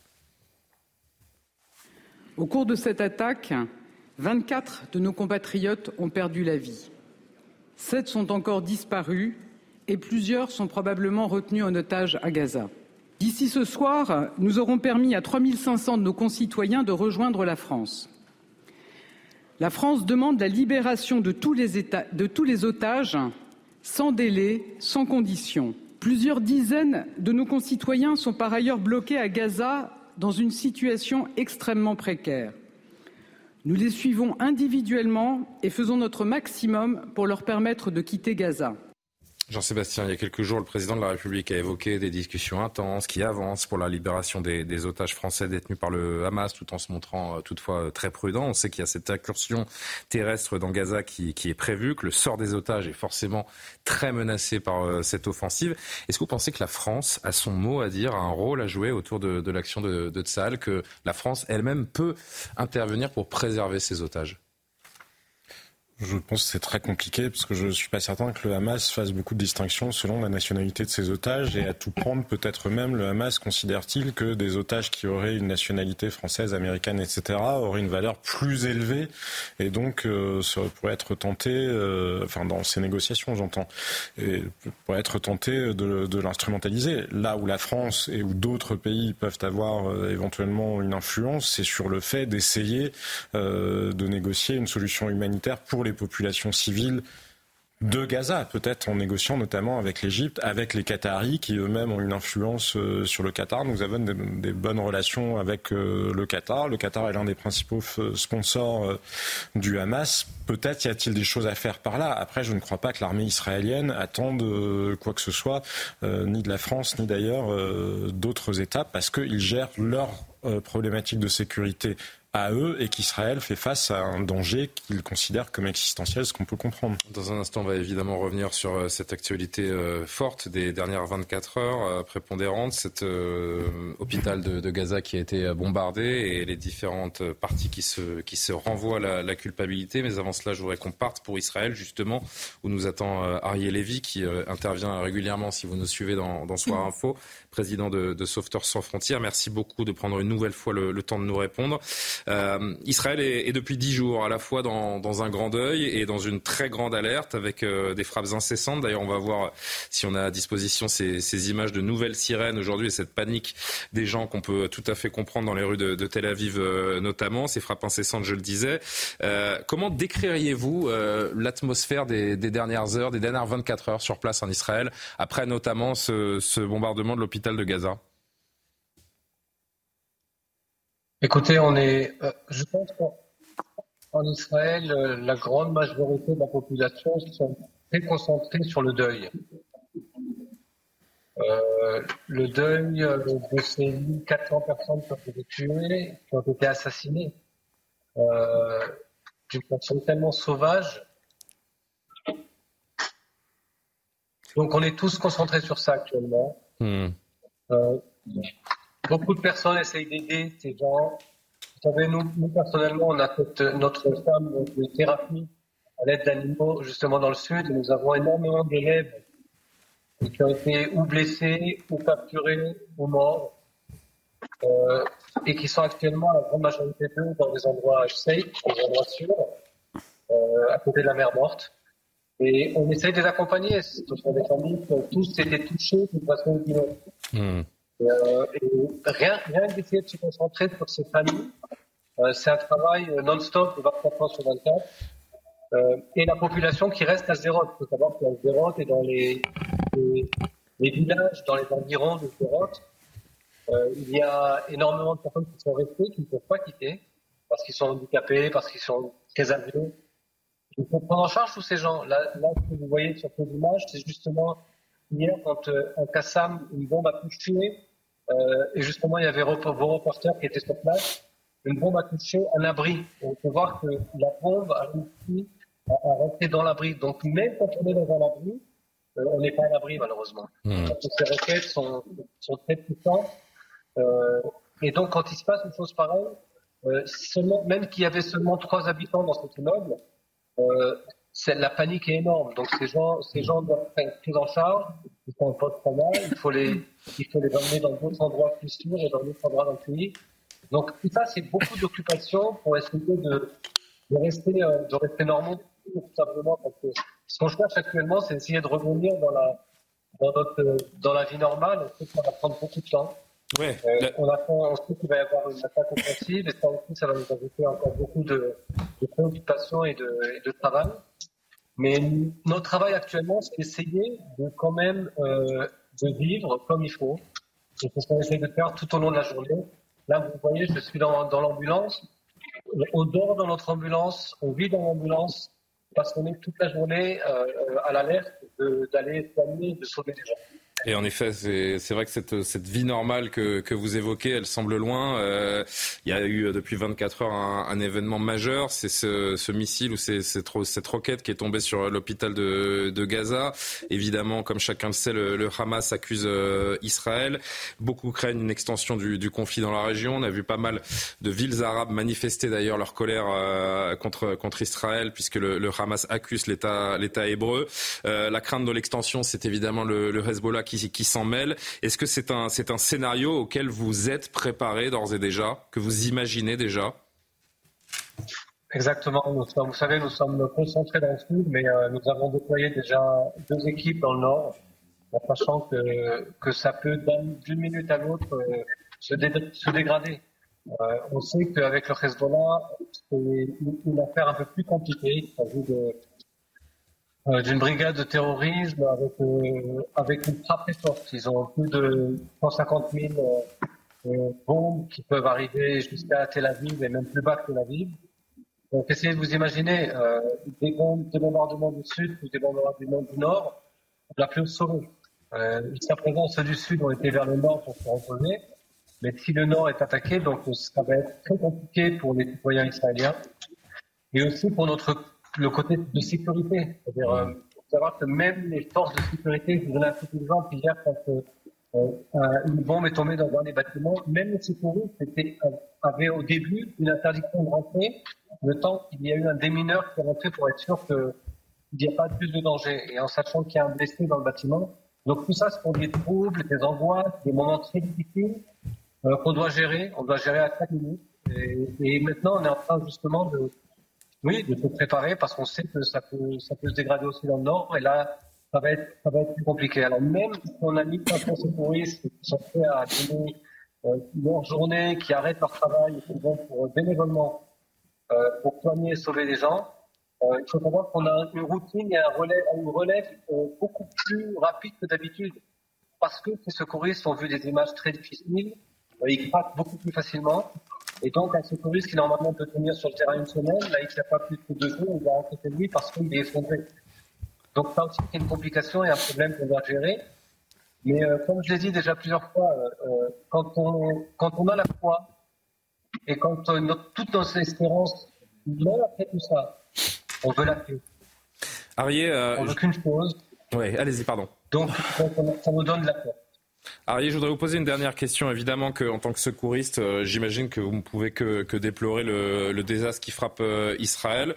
On peut euh, peut-être déplorer aussi, bien sûr, le désastre humanitaire qui, commence à frapper les, Gazaouis et qui pourrait les frapper encore plus. Je rappelle que la population de Gaza est appelée à fuir les, les représailles, notamment la population du nord de Gaza qui est appelée à fuir vers le sud. Mais concrètement, on sait que c'est très compliqué pour ces populations. Est-ce qu'on peut dire tout de même, même si on est le, dans, le, dans le camp de de Que les Gazaouis, d'une certaine manière, sont un peu pris au piège C'est certain. On, le sait, on le vit depuis des années. Vous savez, moi personnellement, euh, euh, j'ai grandi dans le sud et on avait des ouvriers qui venaient de Gaza. Et il y en a quelques-uns avec qui je suis en contact jusqu'à présent. Aujourd'hui, j'ai eu euh, au téléphone Abdelkrim. Abdelkrim, c'était l'ouvrier de mon père, qui était l'ouvrier principal. Et il m'a dit, vous savez ce qu'il m'a dit au téléphone? Il m'a dit, on prie une chose, que ça finisse pour une bonne fois pour toutes et qu'on soit libéré du terrorisme. Donc il faut savoir que même les Gazaouis t'attendent une chose, c'est être libre, être tranquille. Et ils savent, qu'ils sont emprisonnés, mais ils n'ont pas le choix. Hmm. Ils ne peuvent rien faire. Donc même nous, on espère ça. On espère leur dire, on, aucun, je peux vous promettre que aucun Israélien euh, prie ou espère la mort des Gazaouis. Mais oui, on espère de finir avec le terrorisme. Merci beaucoup pour votre euh, message toujours clair, euh, limpide, malgré la, fatigue, euh, la fatigue et la, nervosité, on peut imaginer, dans laquelle vous êtes plongé depuis, depuis plus de dix jours maintenant. Merci beaucoup, Ariel Lévy, et à, très vite, j'espère, sur, sur notre plateau, enfin, en visio sur notre, sur notre plateau. Merci, Ariel. Au moins 471 personnes sont donc mortes après ce tir qui a visé hier soir l'hôpital de Gaza. Israéliens et Palestiniens, on l'a bien compris, se renvoient la responsabilité du tir. Oui, Jean-Sébastien? C'est le chiffre. Oui, selon, le, selon les autorités du, du Hamas faites bien de le préciser, bien sûr. C'est des sources. On parle plutôt de plusieurs dizaines et, pas de plusieurs centaines, en effet. Euh, selon Israël, c'est un tir du djihad islamique qui aurait raté et qui serait tombé sur l'hôpital. Des manifestations se sont déroulées dans plusieurs pays du monde arabe après ce tir contre l'hôpital. La plupart des, euh, dirigeants accusent, dirigeants des pays arabes accusent Israël d'être responsable du tir. Les explications de Maxime Lavandier. Les carcasses des voitures jonchent encore le sol sur le parking de l'hôpital Ali Arabe. Qui est responsable de la frappe meurtrière sur l'établissement en plein centre de Gaza, qui a fait plus de 200 morts Depuis ce mardi, Israéliens et Palestiniens s'accusent mutuellement d'être l'auteur du tir. Tsahal a diffusé un enregistrement audio censé être une discussion entre deux membres du Hamas. Il parle d'un tir de roquette raté du djihad islamique. Ça vient de nous? Il semblerait que oui. Israël appuie ses preuves par une autre vidéo elle montre qu'aucun cratère n'indique qu'une frappe aérienne est à l'origine de l'explosion, mais aussi qu'aucun dégât n'a été constaté sur les bâtiments voisins. Pour l'heure, aucune vérification n'est possible sur ces vidéos. De son côté, le mouvement islamiste palestinien rejette les accusations. Selon le Hamas, Israël avait ordonné l'évacuation de l'hôpital sous la menace d'une bombe. Depuis, le Qatar, le leader politique du Hamas, appelle les pays arabes à faire bloc face à ce massacre. J'appelle tous les peuples des nations arabes et islamiques à sortir maintenant pour condamner ce massacre, cette brutalité, ces crimes, à sortir dans toutes les capitales, dans toutes les villes, à élever la voix pour que cet ennemi cesse. Un drame qui ne diminue pas les tensions. Des frappes à Rafah dans le sud de la bande de Gaza ont été observées. Alexandre Devecchio, une bavure du djihad islamique manipulée par le Hamas. Tout porte à croire que nous sommes dans ce scénario. Et pourtant, et pourtant, pour l'opinion publique arabe, le mal est fait. C'est Israël qui est responsable. et aucune information vérifiée ou non ne changera cet état d'esprit a priori. Euh, oui, c'est une certitude. C'est dommage aussi qu'en France, euh, un certain nombre de journalistes, de responsables politiques se soient précipités. On va y venir avec Yohan tout à l'heure. Euh, donc il faudra aussi faire notre propre autocritique. Mais c'est vrai qu'on est dans une guerre des images et la nébuleuse islamiste, c'est toujours servi d'un de, de, côté victimaire, si vous voulez, d'idéologie victimaire pour euh, pour mobiliser finalement les foules et la rue et les gagner euh, euh, à leur cause. Et c'est exactement ce qui est fait. Et c'est d'autant plus simple d'une certaine manière dans ce conflit-là qu'on est dans un conflit asymétrique, si vous voulez, avec Israël qui a, qui a des, forces armées, des technologies, et en face effectivement une forme, une forme de, de guérilla. Donc ils essaient de récupérer l'opinion publique et notamment la, la, rue arabe comme ça, et ça marche, ça marche plutôt, plutôt bien. Euh, hélas. Euh, et ça marche également en Occident parce que une partie euh, voilà, de, gens d'origine immigrée s'identifient effectivement à la Palestine. Donc il faut aussi gagner dans cette guerre la, la, guerre des images. Je crois quand même que le Hamas a fait une erreur au départ en étant, je dirais, aussi sale dans la, dans le, dans, l'opération qu'ils ont menée. Et, j'espère malgré tout que ça aura fait euh, bouger certaines opinions, qu'on voit la différence entre des gens qui décapitent euh, des bébés et euh, une armée régulière qui peut parfois commettre des, des, bavures. Ça arrive en cas de guerre. Là, c'est pas le cas. Et ça montre aussi, c'est ça qui est intéressant, c'est que le Hamas, le djihad islamique, non seulement leur véritable objectif, c'est pas tellement d'avoir une nation palestinienne qui est qu'exterminer les juifs euh, et tous, ceux qui considèrent comme des coups forts, mais surtout qu'ils n'ont pas grand-chose à faire de leur propre population, euh, qui sont prêts à, tirer sur leur population, à l'instrumentaliser. Euh, donc, ça montre qui sont ces gens-là. On voit ces différentes villes du, monde arabe avec ces, soulèvements de manifestants qui, qui sont venus appeler leur, soutien à la, à la, Palestine. Il suffit, Jean-Sébastien, de se demander à qui profite le crime pour comprendre qu'Israël n'a aucun intérêt à détruire un hôpital gazaoui. Non, effectivement, mais il ne suffit pas de ça. Je crois qu'il faut regarder les mhm. éléments extrêmement concrets. Et il y a eu du côté israélien, et il a fallu un peu de temps, mais c'est normal parce que personne ne peut instantanément fournir euh, des éléments. il y a eu plusieurs éléments convaincants fournis par Israël ou par l'armée israélienne, prouvant, tendant à prouver qu'il n'était pas possible qu'il s'agisse euh, d'un tir de missile.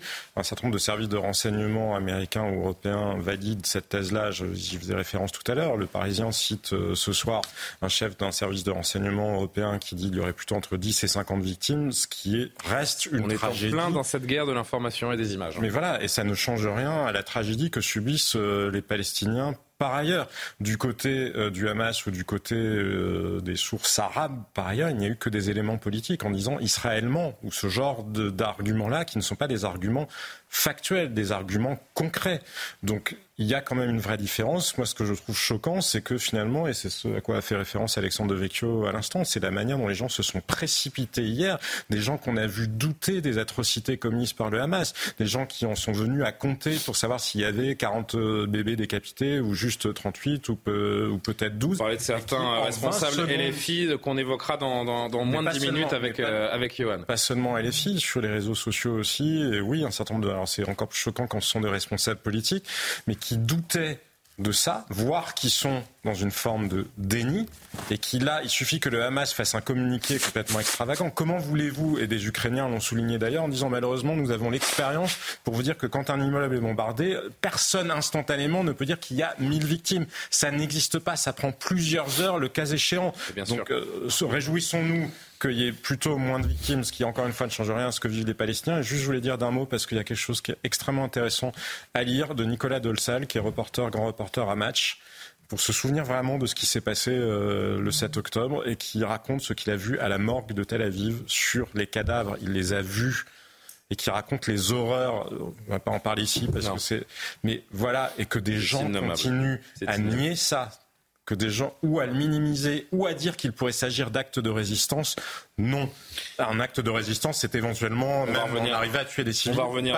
dans un premier temps, on va revenir sur ces commentaires un peu à l'emporte-pièce, en effet, depuis, euh, depuis hier mais soir. Ça va de pair, mais oui, bien sûr que ça va, ça va de pair, mais euh, on, on, va en reparler évidemment dans, dans, un instant. Je voudrais juste qu'on on, s'intéresse également à une visite très importante euh, aujourd'hui qui, là aussi, peut, peut, déterminer la suite de ce, de ce conflit entre Israël et le, et le Hamas. Karima, c'était aujourd'hui la visite la plus attendue. Le président américain Joe Biden qui a rencontré le Premier ministre israélien Benjamin Netanyahou. Euh, qu'est-ce qu'on doit retenir de cette euh, visite? Plusieurs choses, mais l'essentiel, bien sûr, c'est le soutien à Israël. En même temps, il y a aussi euh, euh cette idée quand même qu'Israël que sera quand même scruté à l'avenir. Mais il y a ce soutien indéfectible quand même des États-Unis envers Israël. Il y a aussi cette idée d'éviter un embrasement dans la région, parce qu'il y a ça aussi, ce jeu diplomatique, d'éviter cet embrasement, d'éviter la contagion euh, dans, dans, le, dans le coin, en fait, dans, dans la région, parce que rappelez-vous, juste il y a quelques jours, il y a des, euh, des militaires américains aussi qui sont déployés en réserve si jamais ça éclate, un porte-avions, des avions aussi dans le secteur. Donc, il y a cet aspect qui est très important pour éviter l'embrasement. Il était question aussi de discuter de l'aide humanitaire pour Gaza et la Cisjordanie. D'ailleurs, les États-Unis qui ont annoncé qu'ils allaient euh, donner 100 millions de dollars euh, pour euh, Gaza donc, et la Cisjordanie. Et c'est ça. Donc, ce soutien quand même indéfectible. Je vous invite à écouter ce que Joe Biden a dit aujourd'hui. Je tenais à être ici aujourd'hui pour une raison simple, pour soutenir les Israéliens, les, pour la défense des populations mondiales. Les États-Unis défendent. Mon secrétaire d'État est déjà venu. Mais je voulais être clair. Le Hamas, ce groupe terroriste, a tué près de 1300 personnes. Il les a massacrés, ce n'est pas une hyperbole, y compris 31 Américains. Oui, il a fait le parallèle aussi avec le 11 septembre 2001. Il a dit que finalement, en, termes d'échelle comparative, ça serait l'équivalent de 15-11 septembre 2001 pour Israël. Il a parlé des atrocités, hein, il a parlé du mal pur, que ça faisait penser un petit peu au groupe euh, armé État islamique, parce qu'il a fait mention des bébés, des familles, euh, des massacres comme tels. Donc, il a vraiment euh, parlé, parlé de ça. Il dit qu'il faut que justice soit faite. Et une chose importante aussi, il était question des otages en disant qu'il travaille en ce moment activement avec des partenaires dans la région pour tenter de libérer les otages. Outre le soutien à Israël, c'était impossible évidemment pour le président américain de ne pas commenter cette euh, explosion dans l'enceinte de, l'hôpital de Gaza qui a fait des centaines de morts. Enfin, des centaines de morts selon le mm. Hamas et en effet, selon d'autres sources, plutôt quelques, quelques dizaines. Ça, c'est très intéressant, Julien, parce que c'est vrai, on est en pleine guerre de l'information, on est en pleine guerre de propagande. Et, mais, bon, du côté de Joe Biden, il s'est rangé du côté d'Israël et donc de la thèse de la roquette palestinienne. Il a dit qu'il y avait des renseignements, selon les renseignements qu'il avait, mais il n'est pas arrivé non plus avec la liste exhaustive hein, des preuves. Et c'est pour ça aussi que euh, dans une partie de l'opinion publique, ça va circuler en disant non, non, peu importe ce que finalement les Américains vont dire ou Israël, c'est du mensonge pas la première fois que les États-Unis mentent de toute façon. Même avec des preuves, ils le diraient. Oui, c'est ça. Ben, non, mais notamment si on pense juste en 2003 pour la guerre en Irak, par exemple, euh, quand les États-Unis avaient dit il y a une preuve euh, des armes de destruction massive. Donc, il y aura toujours ce fameux doute. Mais donc, il s'est rangé, Joe Biden, les États-Unis, du côté de la thèse, euh, ben, en fait, que, ce n'est pas justement Israël qui a frappé. Et je vous invite à l'écouter parce qu'il a dit, d'après ce que j'ai vu, il semble que cela a été fait par l'autre camp, pas vous. Ça, c'est ce qu'il a dit à Benjamin Netanyahou. Et un peu plus tard, il est avec davantage de détails. On l'écoute. D'après les informations dont nous disposons aujourd'hui, cela semble être le résultat d'un tir de roquette hors de contrôle par un groupe terroriste à Gaza. Les États-Unis défendent sans équivoque la protection de la vie civile pendant le conflit et je suis en deuil.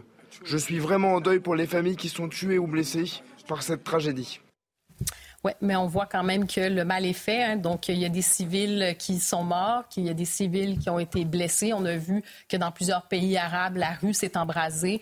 Donc, on voit que euh, chacun est un peu dans ses positions et ça ne fait pas bouger les choses. Et au contraire, cette guerre de l'information, cette guerre de propagande, elle n'est qu'au début. Une guerre d'information et de propagande qui euh, se joue, euh, en effet. Jean-Paul Gourevitch, vous voulez réagir Juste un petit mot. Il y a quelque chose qu'on n'a pas dit c'est que non seulement le Hamas a réussi à solidariser la rue arabe avec lui, mais la réunion qu'il devait y avoir entre Palestiniens, Jordaniens euh, et euh, Américains, et je crois un autre pays, peut-être égyptien, euh, elle a été annulée. Ah oui, un journaliste. Et justement, c'est là qu'on voit euh, la force du Hamas. Et il me semble que si on remet ça en perspective dans une euh, histoire finalement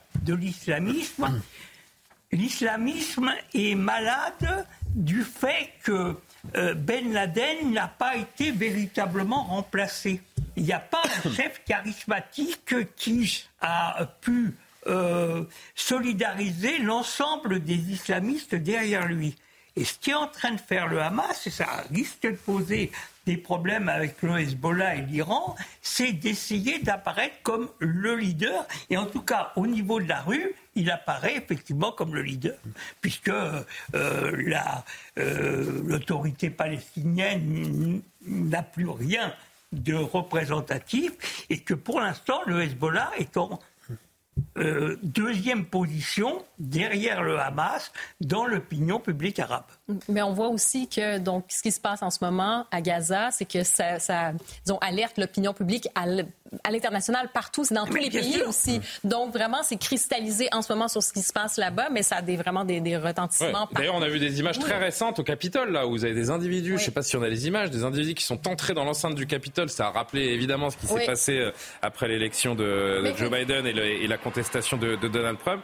Des, euh, des individus euh, qui demandent un, un cessez-le-feu. Alors là, ce sont a priori des juifs, hein, puisqu'ils portent, des signes religieux. Euh, oui. Avec Joe Biden, en fait, ce qu'il a dit aujourd'hui, quand je disais qu'il y avait aussi l'idée un peu d'éviter cet embrasement, il a eu un mot quand même, il a dit, hein, nous devons aussi garder en tête que le Hamas ne représente pas tout le peuple palestinien et ne leur a apporté que de la souffrance. Donc on voit qu'il envoie quand même un message ici pour essayer de tempérer. Mais bon, l'embrasement est, là. Mais en même temps, sur le plan stratégique international, la partie est à peu près perdue. Mm. Non, mais il ne fait, ce soir, il ne fait ce soir aucun doute qu'Israël n'est pas à l'origine du bombardement de cet hôpital. Les effets... Pas pour le Hamas en tout cas. Hein, non, Mais, non mais évidemment. Mais les effets de ce bombardement sont tellement bénéfiques pour le Hamas et pour le djihad islamique qu'on en vient même à se demander si ce tir n'était pas volontaire, s'ils n'ont pas volontairement bombardé cet hôpital et donc bombardé leur propre population. C'est que le Hamas n'est pas à sa première quand il veut faire de sa population un bouclier humain, bien sûr. Il tire un tel bénéfice de ce qui s'est passé. Enfin, en, en 24 heures, ils ont gagné énormément donc on en vient à se demander effectivement s'ils n'ont pas. Notamment en termes d'opinion favorable. Mais Est-ce naturellement. ne pas suggérer la conversation enregistrée entre deux responsables Naturellement, mais on ne sait jamais. Enfin, si par vous les voulez, euh, Israéliens qui évoquent plutôt. On est quand même en droit de se poser la question. Une erreur de tir. Il faut rappeler que 40% des roquettes, 40% mm. des roquettes qui sont tirées par le Hamas tombent sur Gaza.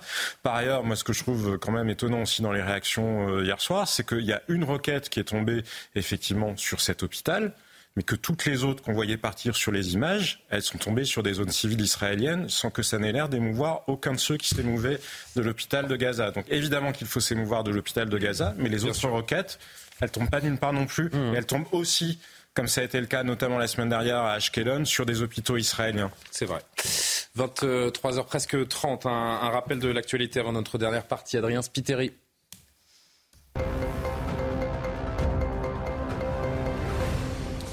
Et on commence ce journal à Cannes où une attaque a été évitée de justesse aujourd'hui. Un homme a été arrêté après avoir menacé un commerçant dans ses locaux avec un couteau. Selon les déclarations de l'une des victimes de ces menaces, l'assaillant a crié à la Akbar. L'homme a été placé en garde à vue pour apologie du terrorisme et violence avec armes. Il est a priori sans domicile fixe. Sur les réseaux sociaux, le ministre de l'Intérieur, Gérald Darmanin, remercie les forces de l'ordre pour leur travail et pour cette arrestation qui a permis, selon lui, d'éviter le pire. Et justement, face aux craintes de nouvelles attaques, la sécurité va être renforcée dans les transports en commun. Le nombre d'agents de sécurité, notamment à la SNCF, va augmenter de 20%. Selon le ministre des Transports, à la RATP et dans les grands aéroports, des mesures similaires sont prévues. On l'écoute. Nous allons augmenter de 2800 à 3300 le nombre des agents de sécurité de la SNCF d'ici l'été 2024 et dès maintenant. C'est une augmentation des moyens que nous renforçons, que nous accélérons, qui est de 20% d'effectifs supplémentaires. Un plan de renforcement des effectifs est aussi prévu à la RATP et j'ai demandé aux autres grands opérateurs de transport, je pense notamment aux aéroports de Paris, de renforcer leurs propres effectifs de sécurité. Au moins 357 élèves ont perturbé les hommages à Dominique Bernard. Ils ont eu lieu lundi dans les établissements scolaires. Ce bilan est en hausse par rapport à celui donné hier et pourrait continuer d'augmenter selon Gabriel Attal. Le ministre de l'Éducation nationale promet une tolérance zéro et la saisie systématique de la justice dans ces affaires. Deux jours après l'attaque de Bruxelles, un autre hommage a été rendu à d'autres victimes, les victimes de l'attentat euh, contre deux Suédois. Les premiers euh, ministres belges et suédois étaient justement présents. Des fleurs ont notamment été euh, déposées sur les lieux du drame. Une cérémonie nécessaire selon la ministre belge de l'Intérieur. On l'écoute. Pour moi, ça veut dire que le terrorisme ne va pas gagner, jamais gagner. il faut se tenir, il faut donner du soutien l'un à l'autre. Euh, et je crois que c'est très important d'avoir eu ce moment de deuil collectif. Euh, on ne peut pas juste passer à l'ordre du jour. Il faut tout d'abord une enquête et puis donner aussi euh, la possibilité aux gens qui se sentent inquiets de s'exprimer, de se parler et de maintenir le dialogue parce que c'est la seule façon de donner une réponse à ces actes de barbarie. Merci beaucoup, Adrien Spiteri. Israéliens et Palestiniens se renvoient donc la, faute sur la frappe qui a touché l'hôpital de Gaza. Joe Biden, euh, preuve à l'appui, on l'a vu avec Karima, euh, soutient la thèse d'Israël. Et pourtant, le monde arabe a commencé à s'embraser. Et ici en France, les allégations du Hamas sont relayées depuis euh, hier soir, 24 heures après les propos de Daniel Obono qui parlait du Hamas comme un parti de résistance. Il n'aura pas fallu longtemps, Johan, hier mhm. soir, à la France insoumise pour accuser Israël d'avoir bombardé cet hôpital. Seulement, tout porte à croire que c'est donc le djihad islamique qui a bombardé par erreur. Ah oui, il était 19h12 hier lorsque le Hamas annonce un raid israélien sur euh, l'hôpital ayant tué plusieurs centaines de euh, civils. Immédiatement, le monde arabe fait bloc contre Israël. L'Europe et les États-Unis, en revanche, restent prudents. Tous condamnent, tous les pays occidentaux condamnent euh, la frappe tout en s'interrogeant sur l'origine du tir. Une prudence que la France insoumise s'empresse de ne pas respecter. Jean-Luc Mélenchon n'a aucun doute. Évidemment, Israël, pour lui, est à l'origine de ce bombardement. Dans un tweet, il estime même que Benjamin Netanyahou vient de commettre un crime de guerre. Comment, lui qui n'a plus aucun mandat, peut-il être aussi sûr de lui? A-t-il obtenu des informations, des services de renseignement qu'Emmanuel Macron lui-même n'aurait pas?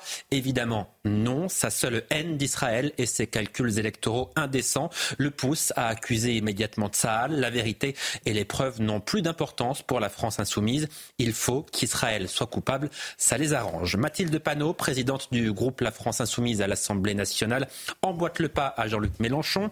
Elle l'affirme, 500 civils innocents ont été tués. Israël et son gouvernement d'extrême droite ont bombardé un hôpital. Mathilde Panot reprend donc presque mot pour mot les éléments de langage et de communication du Hamas. Il est toujours préférable pour elle de croire sur parole un groupe terroriste plutôt qu'un État démocratique. Israël a beau démentir, être à l'origine de ce tir, rien n'y fait pour le député LFI Antoine Léaumont. Israël n'assume pas sa faute parce qu'elle est inadmissible. On sentirait presque à l'extrême gauche une forme de jouissance.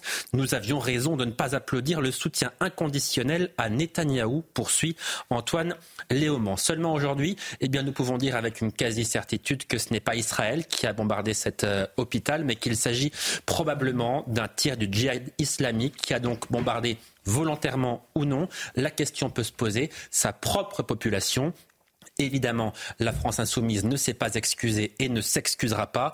Après avoir refusé de qualifier le Hamas de groupe terroriste, la France insoumise couvre désormais les crimes de ces groupes terroristes, des terroristes islamistes qui ont donc trouvé leur porte-voix au sein de l'Assemblée nationale française. Merci beaucoup, Yohann. Israël coupable. Peut-on attendre autre chose de, LFI euh, Le Hamas est prêt à tout pour faire d'Israël le diable et cette stratégie, est relayée par nos représentants. Je crois qu'en réagissant quasiment dans la minute, en n'ayant aucun doute, il y a quand même d'un côté une démocratie certainement imparfaite, une démocratie qui est en guerre. Je parle d'Israël, donc on peut imaginer qu'il y ait aussi des opérations euh, de propagande. Et de l'autre côté, un mouvement terroriste qui s'est livré, comme je vous le rappelais tout à l'heure, à des atrocités sans nom le 7 octobre dernier, choisir de croire instantanément la parole du Hamas, à mon sens, ça prouve bien que pour le cœur de la France insoumise, la haine des Juifs leur importe plus que le destin des Palestiniens. Parce que moi, ce que je constate aussi, c'est qu'il y a deux jours, l'ONU a dit qu'il y avait eu 9000 morts sur les six, derniers mois au Soudan.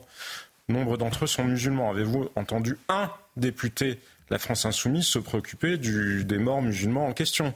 Avez-vous entendu dans un autre registre un député de la France insoumise se préoccuper des requêtes du Hamas qui tombent aussi sur des maternités ou sur des hôpitaux en Israël? Donc encore une fois, il ne s'agit pas, nous, vu d'ici, d'ignorer les souffrances des uns ou des autres, ni de les mettre euh, en perspective. Évidemment qu'une vie palestinienne vaut autant qu'une vie israélienne, mais de leur point de vue, comme je vous le disais, presque ils souillent les morts israéliens, les morts euh, palestiniens, en les instrumentalisant pour tenir leur discours anti-impérialiste parce que ça va dans leur sens. Et le fait qu'ils ne se soient pas excusés, qu'ils n'y aient rien retiré, alors que ça va rester, car il disait, de toute façon, ces accusations-là, elles vont rester, même quand c'est démenti des années après. Je ne sais pas si vous connaissez l'histoire du prince vert, le, parce que c'est extrêmement intéressant, qui était un des fils des dirigeants du Hamas, qui raconte justement une fois, euh, qui, avait, qui, est passé du côté israélien, qui raconte le nombre de mensonges du Hamas, qui raconte le nombre de fois où les discours, y compris repris par les Occidentaux, se sont révélés être faux alors que le Hamas le savait.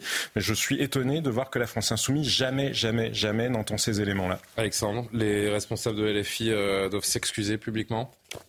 Moi, je suis contre la repentance, les excuses. Ah, euh, il faut. Quand vous faites une erreur, vous pouvez vous repentir. Hein, c'est pas. Oui, mais on, le sait. Au contraire, c'est plutôt un signe d'intelligence. Oui, quand on fait, mais, mais on le sait qu'ils le feront pas. Donc, je leur demande pas de se flageller. Maintenant, il nous appartient effectivement de déconstruire euh, le, ce discours qui est extrêmement euh, dangereux, un discours. Bah, S'ils participaient eux-mêmes à leur propre déconstruction d'un discours qui est je pense qu'ils le feront ravageur, pour deux raisons, des raisons, ce serait louable. Des raisons bassement électoralistes. Je pense qu'il y a une partie de, de la France insoumise qui, qui, veut conquérir le vote des banlieues, y compris d'ailleurs la partie qui ne, ne vote pas, ce qui dit beaucoup leur condescendance à l'égard des banlieues, parce qu'ils ont l'air de considérer que c'est tous euh, des supporters du, du Hamas.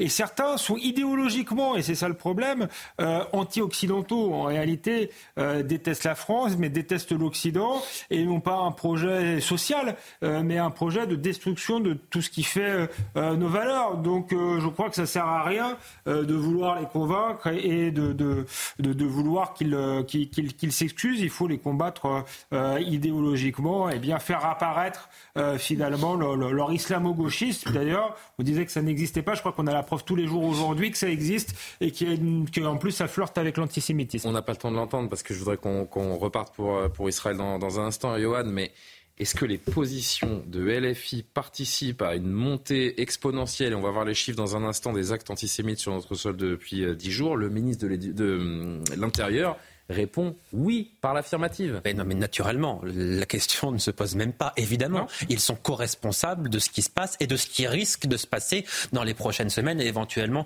les prochains mois euh, en France. Enfin, euh, avoir ce genre de discours depuis une dizaine de jours, c'est plus que jeter de l'huile sur le feu. C'est encourager, encourager, j'allais dire encourager euh, une certaine forme de passage à l'acte, encourager une forme en tout cas de haine d'Israël, ça c'est certain, parce que cette haine d'Israël, ils l'ont, mais c'est aussi entretenir et encourager aussi d'une certaine manière une, une, forme de haine des juifs, ce qui là est encore plus grave parce que le risque, eh bien, c'est que euh, certains radicalisés s'en prennent directement à, à, ces juifs de France qui sont en grande insécurité aujourd'hui. Et cette insécurité, elle est due à ce qui se passe là-bas, mais elle est due aussi au climat qu'entretient volontairement, et c'est bien ça le plus grave, c'est que c'est volontaire, qu'entretient volontairement la France insoumise sur notre territoire. Parce que le chiffre continue de, de gonfler, hein, selon Gérald Darmanin. une partie de la France insoumise, parce que malgré tout, c'est. si je peux juste faire. Non, non, mais juste parce que c'est important de le dire quand même là-dessus. Ouais, mais il nous reste... alors très vite, s'il vous plaît. Oui, mais Alexis Corbière, François Ruffin, un certain nombre de gens, Mathilde Manon Aubry, pardon, condamnent maintenant très clairement les atrocités du Hamas. On voit bien qu'il y a un fossé. Qu'entretient la direction de la France insoumise, si vous voulez.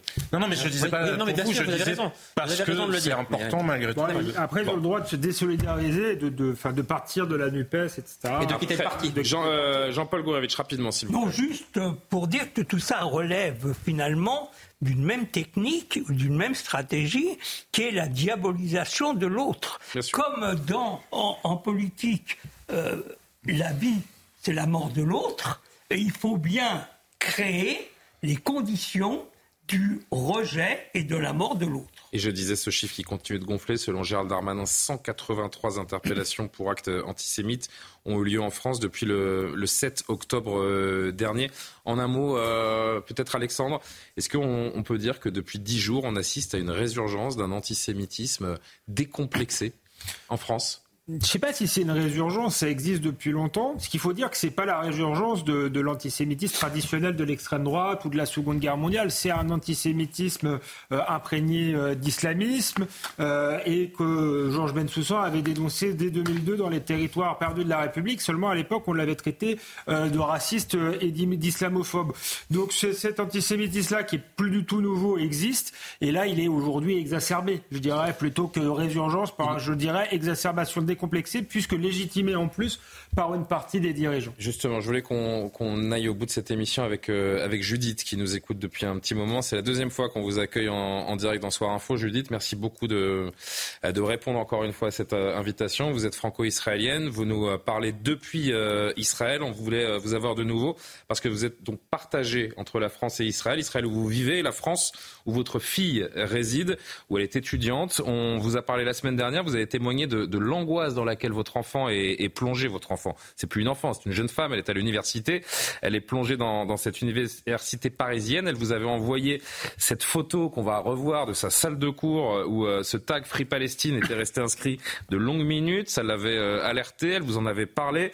vous nous disiez que vous aviez quasiment plus peur il y a une semaine pour votre fille en France que pour vous en Israël. Quelle est la situation aujourd'hui?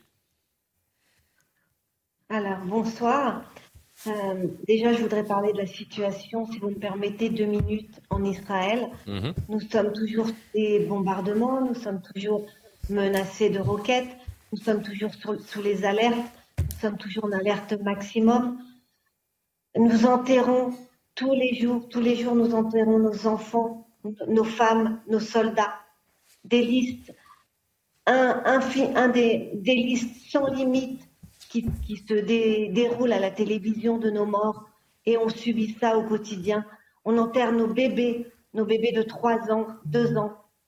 Un bébé qui avait perdu ses parents lors de l'attaque de samedi dernier, qui a été enterré seul avec ses grands-parents, déjà orphelin à 3 ans, mort à 3 ans, enterré à 3 ans. Avec toutes ces images-là insoutenables, c'est très difficile de vivre au quotidien c'est très difficile de tenir et de pouvoir aller travailler, de pouvoir continuer sa vie normalement. On essaie de continuer sa vie normalement, on essaie de soutenir nos soldats, on essaie d'aider au maximum. Euh, et il y, a une solidarité immense dans cet État d'Israël, une solidarité que je n'ai jamais vue nulle part ailleurs. Euh, ce patriotisme de l'État d'Israël est tellement grandiose que j'en reste bouche bée. Je n'avais je n'avais pas connu ça c'est vraiment ce qui nous manque en France, d'être patriote, d'être unis. Quand je vois tous ces déversements de haine de la France insoumise, quand je vois tous ces mots qui circulent dans les universités, quand je vois tous cette haine contre le juif, parce qu'il faut le dire, c'est une haine contre le juif, ce n'est pas une haine contre Israël, c'est une haine contre le juif tout court qui circule partout en France, ça me révolte. Et tous ces attentats qui arrivent chez nous, qui arrivent en France petit à petit, parce que la France est encore chez moi. Moi, je suis partagée entre la France et Israël. Mon, travail est partagé entre les deux pays. Mes enfants sont encore en France. J'y viens, je viens tous les deux mois en France pour continuer à travailler. Et quand je vois cette haine qui se déverse, pas un mot des, gens qui, qui, sortent dans la rue pour tout ce qui s'est passé ce samedi, ce samedi noir, c'est un samedi d'horreur, un samedi où on a découpé des bébés, où on a tué des grands-mères, où on a kidnappé des personnes qui sont encore enfermées là-bas. C'est quelque chose qui me révolte. Donc, je ne comprends pas cette France insoumise, cette France de gauche qui, qui se réserve le droit de punir l'État d'Israël à tout va, sans arrêt. Le moindre chose qui se passe, on a des mots sur Twitter, on a des insultes contre Israël. Mais sachez qu'en Israël, on se fiche du LFI. On se fiche complètement. Benjamin Netanyahu va continuer son combat. Il se fiche complètement de Mélenchon, du LFI. Il ne sait même pas qui ils sont. Mais il faut que Mélenchon sache et que le LFI sache qu'ils sont en train de mettre la, France en danger. C'est la France qui est en danger à l'heure actuelle. C'est la France qui est menacée d'attaque. C'est la France qui est menacée de terrorisme. Tout ce qu'a a, a subi Israël depuis 75 ans, la France a commencé à le connaître depuis quelques années et s'accentue cette haine. Les gens qui sont pro-palestiniens, qui sont anti-juifs vont commencer à se soulever avec, euh,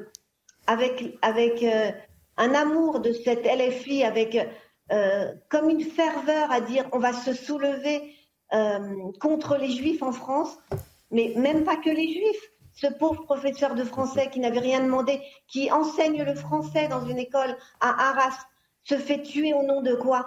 De, de Allah Akbar, au nom d'une théologie qui, n'existe nulle part en France? On n'avait jamais connu ça en France. On n'avait jamais connu cette haine en France. C'est vrai, Judith. Non, mais vos paroles sont. Vos mots sont, euh, sont empreints de, de, bon sens. Je me permets de vous interrompre parce qu'il nous reste une minute et je voudrais vous poser une dernière question, Judith, si vous le voulez bien. Je sais que vous êtes une maman inquiète euh, pour vos enfants, donc vous venez de le rappeler, qui sont en qui sont en France. Nous, on est inquiets pour vous également puisque vous êtes en Israël et vous venez de nous rappeler avec des mots parfaitement choisis ce qui se passe euh, en, en, Israël. Ici, en France, les lieux de culte, les écoles confessionnelles sont en sécurité renforcée. Les annonces du gouvernement sont, sont très fortes. Gérald Darmanin a rappelé hier qu'on ne toucherait pas à un cheveu d'un juif en France. Euh, est-ce que ça suffit à rassurer donc la, mère que vous êtes? Je suis très heureuse que les écoles de confession juive soient protégées. Elles l'ont toujours été. Dès qu'il se passe quelque chose de fort en France, elles ont toujours protégé. Mais nos juifs ne sont pas tous dans des écoles de confession juive. Nos enfants ne sont pas tous. Moi, mes enfants ont grandi dans des écoles laïques. Ils n'ont jamais été en école juive.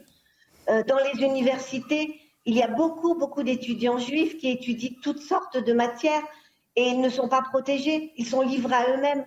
Comme je disais, ils se sont unis dans un petit groupe WhatsApp pour se protéger eux-mêmes, pour se Votre fille et ses amis Oui, ma fille et hmm. ses amis de l'université sont...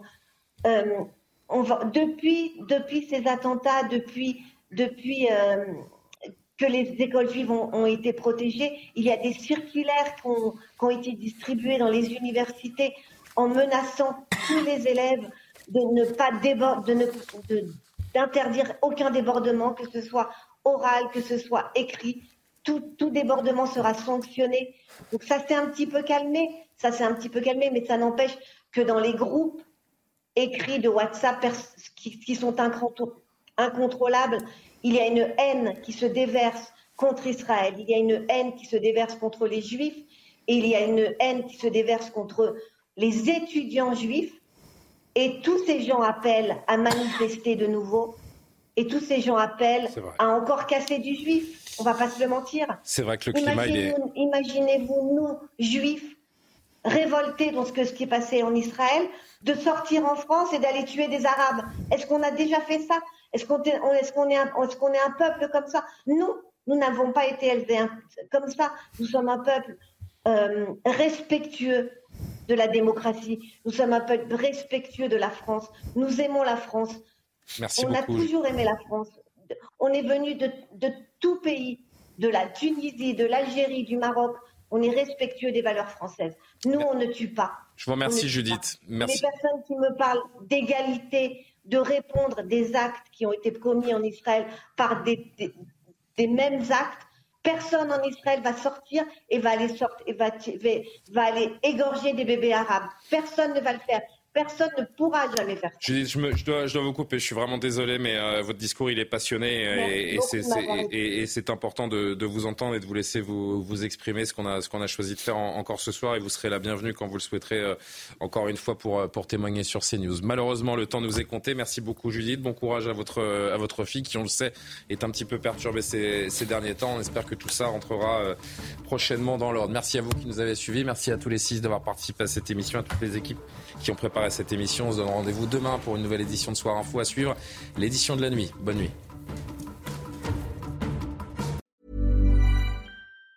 Even on a budget, quality is non-negotiable. That's why Quince is the place to score high-end essentials at 50 to 80% less than similar brands. Get your hands on buttery soft cashmere sweaters from just 60 bucks, Italian leather jackets, and so much more. And the best part about Quince, they exclusively partner with factories committed to safe, ethical and responsible manufacturing. Elevate your style without the elevated price tag with Quince. Go to quince.com/upgrade for free shipping and 365-day returns.